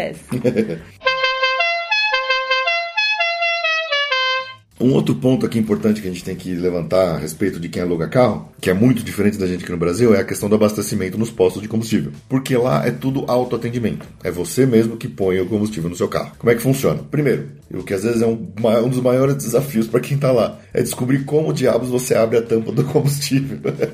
Porque os carros de lá normalmente tem um botãozinho escondido em algum lugar, embaixo do painel, no chão, perto do banco, que você tem que apertar para abrir a tampa do combustível. A portinha, né? É, e não dá para falar porque cada modelo cada tem modelo um, então, é, se você é, até uma boa é que a gente nunca lembra mas na hora de tirar o carro esse cara de suporte lá da locadora ele, ele te diz tá uhum. então confirmar qual é o combustível também é normalmente é gasolina a não ser que você pegue uma caminhonete vai ser diesel lá não, não existe álcool obviamente e vai aparecer sempre três níveis de combustível de, de gasolina que eles chamam de unleaded que é sem, sem chumbo que é o número 87 número 89 número 92 alguma coisa assim eu sempre vou na mais barata que acho que é o 87 Aí é uma questão de, de preço mesmo, de gasolina aditivada, coisa do tipo. Como tá alugando carro, vai no mais barato.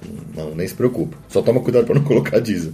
Aí, como é que funciona a questão do abastecimento para liberar a bomba? Você tem duas alternativas. Você pode usar o seu cartão de crédito internacional, que você espeta direto na máquina mesmo, na, na bomba, e ele vai liberar o combustível para você. Às vezes seu cartão não vai funcionar. Às vezes você vai colocar o cartão, ele vai pedir o número do seu CEP. Quando for esse o caso, é o CEP da cobrança do seu cartão de crédito e são só os cinco primeiros dígitos. Não coloca todos os oito que aí não funciona. É, no caso com, com a gente aqui, sempre que eu tentei usar um Visa ou Master, ele não funcionou. Mas quando eu usei um Amex internacional, ele funciona sempre. Eu não sei porquê, é, mas você pode tentar com qualquer um que seja seu cartão de crédito internacional. Caso você não consiga liberar diretamente na bomba usando seu cartão de crédito, você tem que entrar na lojinha onde está o vendedor, onde está o cara que toma conta do posto, e aí você ou deixa o cartão na mão dele e fala assim: olha, vou colocar combustível, libera a bomba número 4, ó, número para mim. E aí, quando você vai deixar o cartão, aí quando você terminar, você vai entrar de novo para pegar o seu cartão, ele vai cobrar e você vai assinar. Ou você já deixa uma nota de 40 dólares. Ele fala, você fala pro cara, ó, libera 40 dólares na bomba número tal. Você já pode deixar o dinheiro. Às vezes, nesse caso, você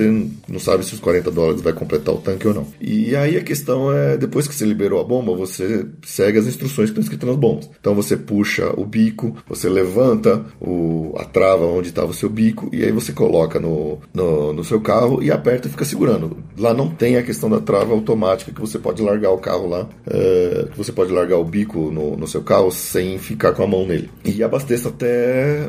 fica segurando lá até ele encher o tanque. Aí ele destrava sozinho. É, uma vez terminado, você devolve o bico na bomba e aí você entra na, na, na loja para pegar o seu cartão e assinar o bilhete ou pegar o seu troco ou é, pegar o recibo se você por acaso passou seu cartão de crédito direto na, na bomba. Uma coisa que é importante, preste atenção qual que é o lado do combustível do seu carro e saiba estacionar bem, porque lá as mangueiras são curtas. Então, às vezes, a gente sofre um pouquinho para colocar o carro na posição certa para conseguir fazer com que a mangueira chegue no, na boca do, do tanque de combustível do carro. Mas é simples, não tem erro. Então, de novo, ou você libera a bomba usando seu próprio cartão de crédito direto na bomba, ou você entra na lojinha de conveniência e pede pro cara liberar, seja pagando em dinheiro ou pagando em cartão de crédito, que você deixa na mão do cara enquanto você está abastecendo. Certo? certo? Se ficou alguma dúvida, mande e-mail pra gente.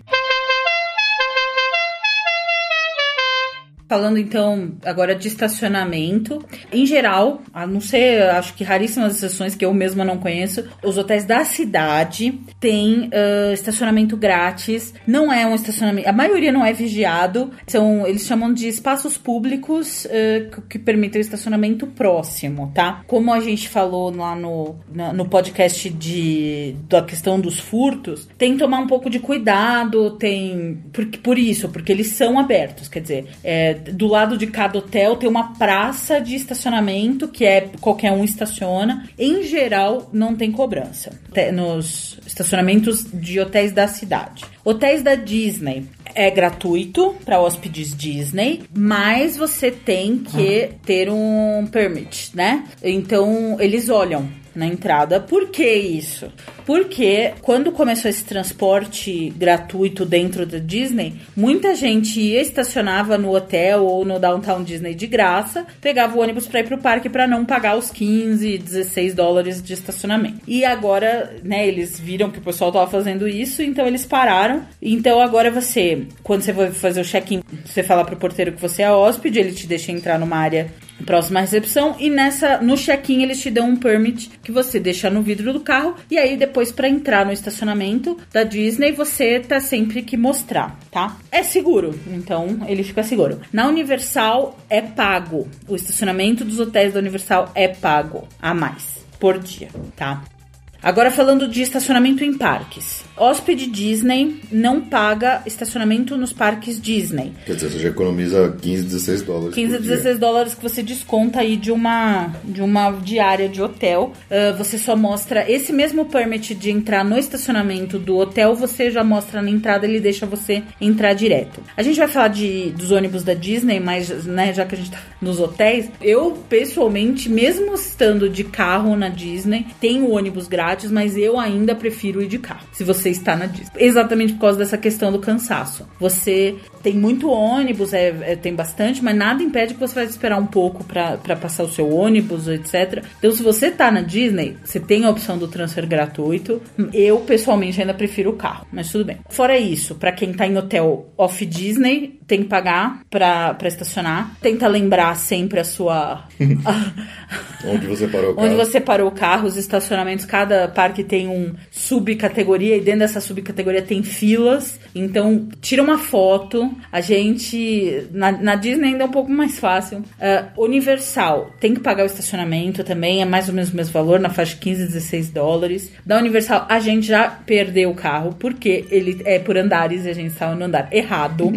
Cada andar tem um tema, uma música, então marca o andar, na, na, na, Universal tem dois prédios, então você marca o andar. O SeaWorld é a mesma coisa, é, não, não é prédio, é um estacionamento abertão, Plano. mas te, sempre marque o seu, o seu lugar que você parou o carro. É, a fotinho é sempre a melhor alternativa, né? Isso. O celular. É. Nos aquáticos da Disney não paga o estacionamento. No, no Aquática, que é o aquático do SeaWorld, paga. No Discovery Cove, uh, não paga, você já pagou bastante no ingresso. E compras todos os, os, uh, os, centros de compra, tanto os outlets quanto o Florida Mall, quanto o Mall Millennia, eles têm a opção, eles não, não são cobrados o estacionamento, mas lá tem a opção do valet, que aí eles aí cobra. No gratuito, como a gente falou, andou tendo problema de segurança nos estacionamentos. Tem, infelizmente, muitos relatos de furtos. Então, a, a, nossa dica é, é que às vezes não dá mesmo, às vezes é muito lotado, mas se não tiver tão lotado, tenta parar o mais perto possível do do shopping. shopping. Porque esses estacionamentos eles vão, eles são eles expandem, eles expandem e tem áreas muito longes. Então, tenta sempre parar o mais perto, não deixar nada visível de saco de compras ou coisa assim. E boa sorte. Não, não tem muito o que. mas, mas não é pago. E lá em Orlando, em geral, tudo tem bolsão de estacionamento à vontade. Então, o Walmart é livre, é tudo livre. É, se você por acaso tem medo de fazer baliza, fica tranquilo, que lá ninguém faz baliza. Ninguém, nunca ouviram falar, nem sabem o que é. é você separa tudo de frente lá. Separa tudo de frente. Então, qualquer lugar que você queira ir, qualquer restaurante, restaurante, com certeza tem um bolsão na frente, gratuito, ninguém vai te perguntar nada. É, é, é muito legal. É, como a gente falou, tem muito espaço entre os prédios lá, é tudo muito longe do outro. Então isso faz com que qualquer lugar tenha um bolsão de estacionamento tranquilo, onde vai quase sempre ter vaga. Então é muito sossegado. É. A não ser em casos específicos, uma Black Friday, É, que aí é. a gente. A Black Friday, por exemplo, no Outlet é uma loucura. É uma a gente loucura. vê carro estacionado um quilômetro, assim, no meio da grama, É. no meio do rio, ali perto do, do Outlet. Mas é muito tranquilo. É isso aí. Então, assim, resumindo o, o capítulo carro, é o ideal. Faça, tenta pegar o carro. Vale muito, muito, muito a pena, na minha opinião. É, também concordo. Bom, um outro método de transporte que é preferido por pessoas que não gostam muito da ideia de dirigir em Orlando são os shuttles oferecidos pelos hotéis, né? Sim. Vamos falar especificamente dos Disney agora. É, então, a Disney ah, é, a gente já, né, é um complexo enorme, só, de, só Disney, e eles têm, eh, sei lá, mais de 30 hotéis, tem os parques, tem o downtown, e nesse espaço da Disney, eles têm um, um fluxo de transporte enorme, que leva de um lugar para outro, de um hotel para um parque, de hotel pra, de parque para hotel, de parque para downtown, etc, etc. Esse transporte é inteiro gratuito. Na verdade, ele é gratuito para hóspedes e não hóspedes, porque eles não pedem exatamente uma identificação. Só que é aquilo que a gente falou, para você entrar para estacionar num lugar, você tem que ser hóspede. Então acaba sendo assim, o uso mais dos hóspedes mesmo. Você, por exemplo, tem. Você tá num hotel, tá num All Star Music, você tem um shuttle pro Epcot, pro Magic Kingdom, pro Hollywood Studios, pro Animal Kingdom, ah, pro Pra outros Downtown. hotéis, né? Pra, pra outros hotéis, não. Não? Ele usa como central O o. Não, aquela distribuição no, do, na frente do Magic Kingdom. Ah, tá. Quando a gente falou do Magic Kingdom, que é um, que, que- que o transporte pro Magic Kingdom é muito complicado, ele tem uma estrutura que é o lugar que você pega os o ferry ou a, Monotrilho. o monotrilho. Essa é a grande central de distribuição de transporte da Disney. Lá que você consegue trocar e pegar qualquer transporte para outro lugar, é, é- é lá. É, então, supondo que você tá num hotel Disney, mas você tem uma reserva de restaurante num outro hotel, hotel Disney, Disney que não é lá que você pega. você quer ir com o shuttle deles, você tem que fazer isso. Você pega primeiro até o Magic Kingdom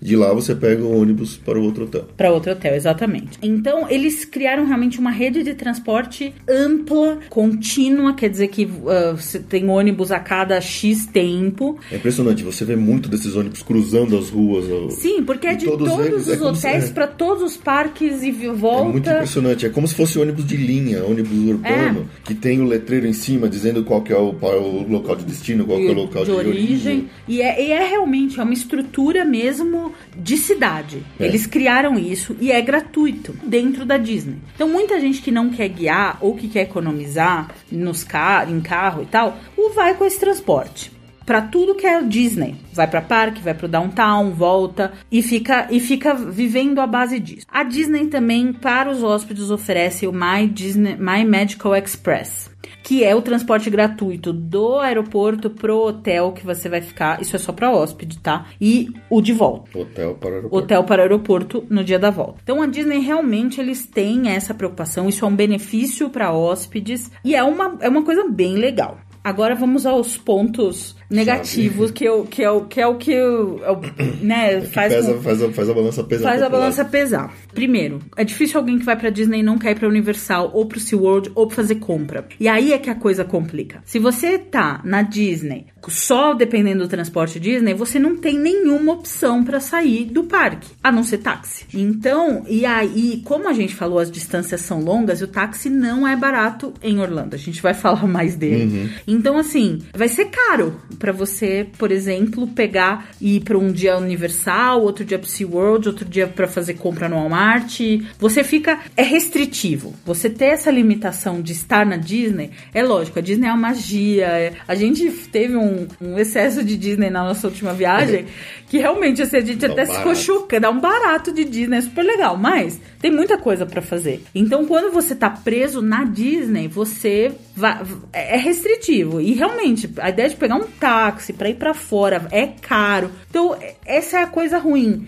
Uma solução que, assim, é, que eu tenho, até como agência, tenho sugerido bastante, para quem quer ficar na Disney, é pegar o carro. Existe um, um, local de locação de carro da Alamo na Disney. Dentro da Disney. Desde na Disney, chama Car Care. Você pode ficar, sei lá, se você vai ficar 10 dias na Disney, destina 3, 4 dias que você quer fazer outras coisas e pega o carro da Disney para esses 3 ou 4 dias. 3 ou 4 dias. É, aí vai Universal, vai Island, vai fazer compra outlet. Exatamente. Tipo. Porque você consegue fazer um transfer do, do hotel de graça pro Car Care dentro da Disney. Lá você pega o carro, você fica esses 4 dias com o carro, você vai ter o estacionamento grátis no seu hotel da Disney, você vai ter, se você quiser ir num parque, você vai ter o estacionamento. E aí nesses 3 dias você se programa para fazer as coisas de fora, para fazer compra. É uma solução.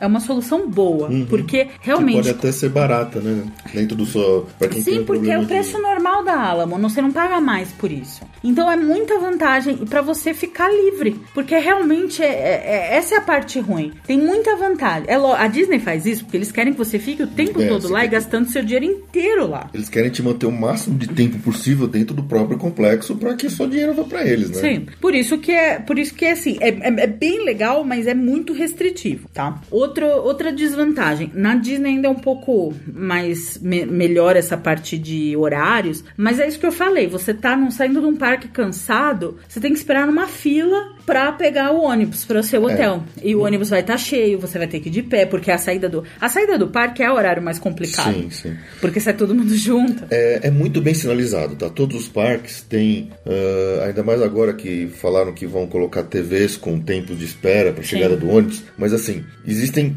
toneladas de hotéis Disney. Então, quando você vai lá pro, pro lugarzinho onde chegam os ônibus, você tem uma baia para cada ônibus de cada hotel. E ele indica qual ônibus de cada hotel que vai chegar. Eles são muito bem sinalizados. Isso não tem problema de você se perder e pegar o ônibus errado, a não ser, obviamente, que você lê o nome errado. Mas é, é nessa questão de para pegar o ônibus em si, é muito tranquilo, muito bem sinalizado. É muito tranquilo. Exceto mas... a espera. A exceto espera. a espera. Numa saída de parque, você pode ter que esperar uns dois ou três ônibus para conseguir entrar. Principalmente se você está falando de um hotel econômico que tem né? muito grande, tem, tem muito. muita gente. Então, assim, eu por isso que eu falei, mesmo ficando na Disney, a gente optou por ir de carro pro parque. A gente já tava com o carro, então a gente optou por ir de já parque. Já não paga o estacionamento? Já não paga o estacionamento. Então, é, é uma opção. Uh, só fechando Disney, os hotéis econômicos da Disney são os que têm menos opções de transporte. Basicamente, fica nos ônibus mesmo. Uhum. A partir dos hotéis moderados e principalmente os hotéis de luxo, eles oferecem outras formas de transporte e aí mais exclusivas para diferentes lugares. A gente comentou disso no nosso relato de viagem. Dependendo do local da Disney, você tem um transporte diferente. Então, uh, os hotéis, a gente ficou num moderado, que é o Port Orleans, que ele fica French na Quarter. região French Quarter, mas o Riverside também é, é a mesma coisa. Verdade,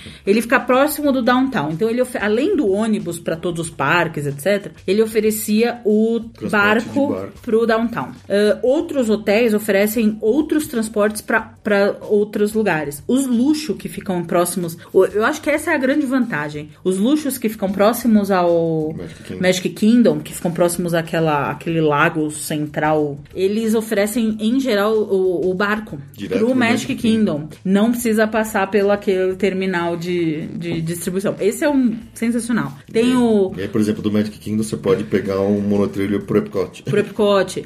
Os hotéis próximos do Boardwalk, eles dão acesso direto pro dentro do Epcot, lá no Pavilhão dos Países. Uh, quando a gente tá, passa ali pelo, pelo lado ali do Canadá, entre o Canadá e Inglaterra, por ali, tem uma entrada que é só pros hóspedes, né? eles entram direto de lá. Uhum. Então, assim, pros moderados acima, já tem ainda outra. E aí é bem legal, aí é bem interessante. Infelizmente é muito caro, mas é bem interessante, é bem sim. Então, eu acho que falamos de, de, dessa hospedagem Disney. Ela é muito legal, mas ela é muito restritiva. É então, pra sair da Disney, precisa, eu sugiro novamente o carro, né? Uhum. Ou o táxi, para quem não guia mesmo e não tem outra opção. É.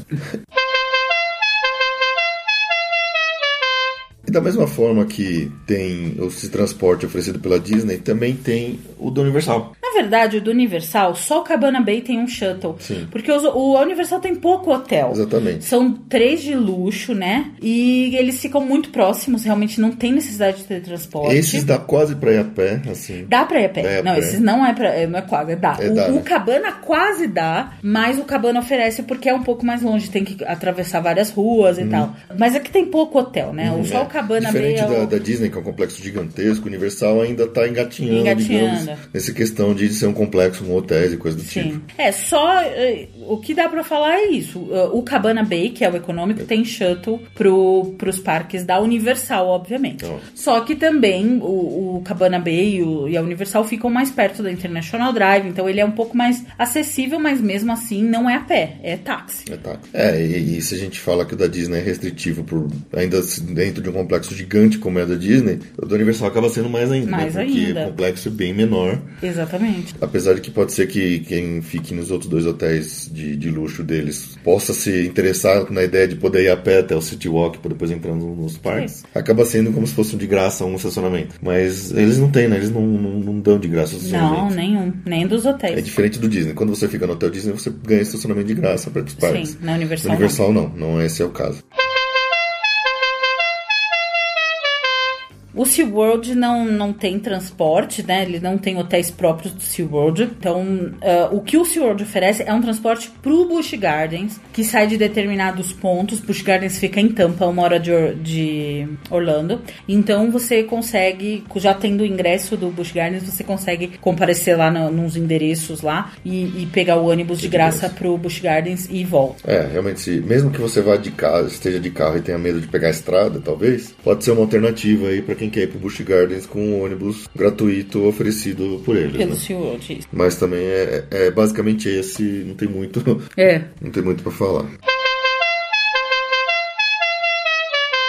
E aí a gente chega mesmo nos hotéis de cidade, né? Quase todos os hotéis oferecem, gratuito ou não, ah, Se informem se informem, shuttle para os parques. Muitos oferecem o gratuito mesmo. Ah, Às vezes é o gratuito para o parque que é mais próximo. Então, por exemplo, muitos hotéis da região lá da Universal oferecem gratuito para Universal e pago para Disney. O contrário também. Então, muito, ah, hotéis ali do, da, da região do Lake Buena Vista, o Kissimmee oferecem gratuito para Disney e pago para Universal. Ou mesmo tem hotéis que oferecem o, o shuttle de graça para todos os parques. E, e, assim, é, é realmente é uma questão de você ter certeza do que o seu hotel oferece. E eu tenho que dizer uma coisa como agente agora também. Não é muito fácil ter essa informação. É, difícil. É, porque os- a gente não, não conf- às vezes não confia 100% na informação dos sites que, que geralmente dão essas informações. Então, não é muito simples daqui ter certeza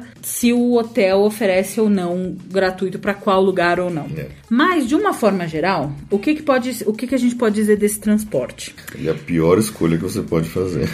É, não é pior, porque muitas vezes é grátis, mas não é uma escolha unânime. Por quê? Esse é o mais restritivo que em termos de horários, de disponibilidade, de cansaço, de tudo. É, é, não, não são ônibus do- dos hotéis próprios. É, é Eles são alguém que- serviços que, os hotéis contratam como um benefício para os hóspedes. Só que, assim, é, não é exclusivo do hotel, geralmente, tá? Vou falar em regra geral, porque tem muito hotel tem e muita hotel, situação, mas exatamente. a princípio, é, eles são serviços compartilhados entre vários hotéis. Tem pouquíssimos horários, geralmente um horário na ida e um horário na volta. Ele passa em vários hotéis, pegando gente de todos os hotéis. Na volta, mesma coisa. é, Ele faz na- um circuito, né, de vários de, hotéis. de vários hotéis para devolver né, os passageiros. Então, se de repente o seu hotel é o último do circuito dele, você vai ter que esperar todo Vai mundo pe- descer. É, provavelmente você vai ser o primeiro a pegar e o último a descer. E, e com poucas opções, quer dizer, você eh, corre o risco de ficar, perder um ônibus e ficar preso num parque sem ter como, né? Sempre tem o táxi, mas aí você tem que pagar. Então, assim, ele é o mais restritivo. Diferente da Disney, que tem um, um ônibus a cada X minutos, esse aqui você tem um horário para ir, provavelmente um horário para voltar, com uma empresa que não é assim do hotel, então é um serviço terceirizado. Pode ser muito demorado, é restritivo de horário. Eu acho que ele complica muito a, a, o, o, cansaço. É, eu, a primeira vez que eu estive em Orlando foi com os meus pais quando eu tinha 15 anos. E um dos dias a gente decidiu usar um serviço desse de um hotel que a gente estava, que era um hotel fora de, de complexo. A gente falou: ah, não, vamos usar hoje, vamos fazer assim para ver se sai, para não economizar dinheiro. Foi uma experiência terrível, porque eh, foi exatamente isso que, que a Jo acabou de descrever. Ele demorou para passar, ele até passou no horário certo, no, logo de manhã, mas ele foi passando de hotel em hotel para pegar mais gente, pegar mais gente, pegar mais gente. E a gente demorou quase uma hora para chegar parque. no parque. E para ir embora, a gente teve que sair no horário mais ou menos que estava marcado. Ele atrasou para chegar, a gente ficou passando um frio do inferno na porta do parque esperando chegar o ônibus. Foi terrível a experiência. E entre ele pegar a gente e a gente conseguir descer no hotel, a gente levou quase uma hora, porque ele ficou parando de hotel em hotel, fazendo um circuito enorme. Então, quer dizer, naquele, no dia seguinte, obviamente, a gente foi de carro e pagou o estacionamento. Sim. Porque foi uma é experiência a economia à base de porcaria. Exatamente, né? exatamente. É, se realmente você não tem outra opção, funciona. Se informe bem. Tenha certeza, né? Dos lugares de encontro, dos pontos de, de, de que, que ele vai te pegar no parque depois. E, e, é uma opção. Mas eu realmente acho que cai nisso mesmo é. que o Fê falou, de ser uma experiência muito, é, aquela muito história, né? desgastante. Né? Tudo que você não precisa lá é se desgastar mais. Exatamente. É, é, aquela história assim. Obviamente que eu não vou também é, ser aqui ignorante de falar que, ah, paga e sai cada um. Não, obviamente que todo mundo tem seu orçamento, tem os seus problemas financeiros. E às vezes o cara passa décadas economizando cada centavo para poder ir para lá e não pode gastar tudo de uma vez. Mas assim, você tá de férias, nada como pagar pelo seu conforto, né? Porque a última coisa que você quer nas suas férias é ficar trabalhando e tendo mais dor de cabeça. É, e se você já pagou para estar tá lá, você já sabe que né, você já gastou a passagem aérea, o hotel, uh, os ingressos tal. 15 dólares. 15 dólares é caro, sim, é, poderia ser mesmo, sim, ok. Mas não Dentro é isso do, do que esquema grande do, do, do, orçamento todo da sua Sim. viagem, não é isso que vai te afetar, que vai acabar com a sua viagem, que vai te deixar Sim. quebrado. É, você come duas pipoca menos lá e. É.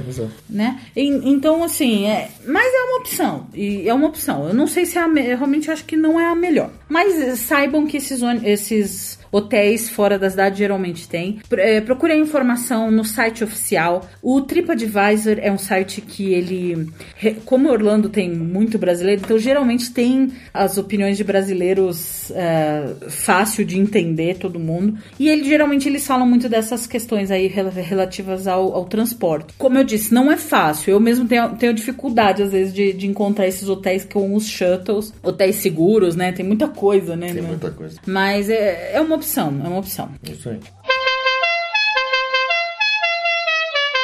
E aí, finalmente, né, a gente até comentou os serviços particulares mesmo, que aí realmente é para quem não guia, eu acho que ou não quer mesmo guiar e que quer ter um certo conforto. E pode pagar. Né? E pode pagar, mas não é barato mesmo, que são os táxis e serviços de transporte particulares. Tem vans, tem motoristas, tem muita gente brasileira que trabalha com isso. É, tem uh, motoristas brasileiros especializados em ficar dando volta com o pessoal brasileiro lá exatamente. pra, cima, pra baixo e fica esperando esperando você fazer compra. Exatamente. É, então, assim, é, como a gente falou, táxi não é barato, as distâncias são longas lá. Então, um, falei, 18 km só da Disney para Universal, Florida Mall é mais longe ainda. É, as coisas são longe, é caro, mas é uma opção. E, a, e esses serviços de, de, de, particulares, que aí realmente aí é, é, mais caro ainda, né? Que é o motorista fica à sua disposição, com vão, com carro, mas é, te dá todo o conforto, mas tem o preço isso, né?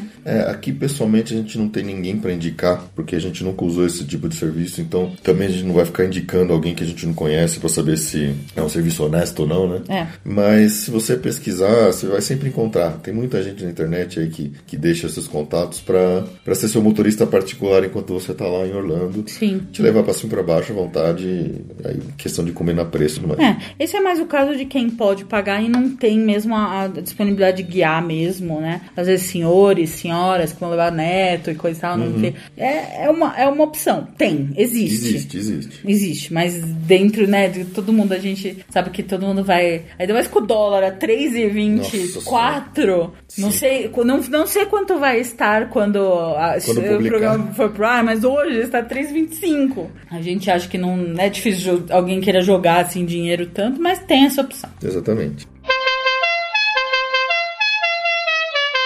Mas de qualquer forma, o nosso, nosso favorito ainda continua sendo o aluguel de carro como a, a forma mais recomendável de se locomover em Orlando. Sim. É, a gente não falou porque realmente não tem de transporte público, né? É, existem os ônibus de transporte público lá. Mas não é pra turista, Não né? é pra Realmente turista, ele não, não. A gente nem vê. A gente vê muito pouco. A, a última vez que eu li uma notícia a respeito diz- dizendo que eles estavam ampliando para tentar atender melhor o turismo, essa questão do transporte público lá. Não sei se, se existe plano para ter metrô, alguma coisa do tipo, mas por enquanto é só é ônibus mesmo que tem, ônibus público. Mas, olha, não sei nem te dizer que linhas que tem, quanto que É. é, qual que é a frequência, porque a gente não conhece. É, não é, não é praxe mesmo, não é, não é, não é o caminho. Não é o caminho, não é o caminho. Tá bom? Mas é isso aí. Espero que tenha ficado claro. Se por acaso a gente deixou de falar alguma coisa que ficou com dúvida, manda pra gente um e-mail, comenta aqui na postagem no, no- no blog. Lembrando mais uma vez que o nosso e-mail é passaporteorlando.yahoo.com.br ou comente na nossa postagem no www.passaporteorlando.com.br. Tem o nosso Twitter, que é o arroba passap Orlando, que a gente publica lá mais quando a gente eh, sai um, um episódio, mas eh, a gente põe pouca coisa lá no Twitter, mas o pessoal que faz pergunta por lá, a gente responde por lá também. O Facebook, que é facebook.com barra passaporte Orlando, onde a gente tem recebido cada vez mais e mais curtidas. E muito obrigado a todos que estão chegando e continue compartilhando para que mais e mais gente chegue, para que a gente distribua bastante informação, troque bastante ideia, tenha, tenha bastante interação aí para a gente tornar esse nosso podcast cada vez melhor, né? Sim, senhor. E é isso aí, ficamos por aqui. Muito obrigado pela sua audiência, muito obrigado Produção Download. E até mês que vem. Até. Até abril. Até abril. Tchau. Tchau.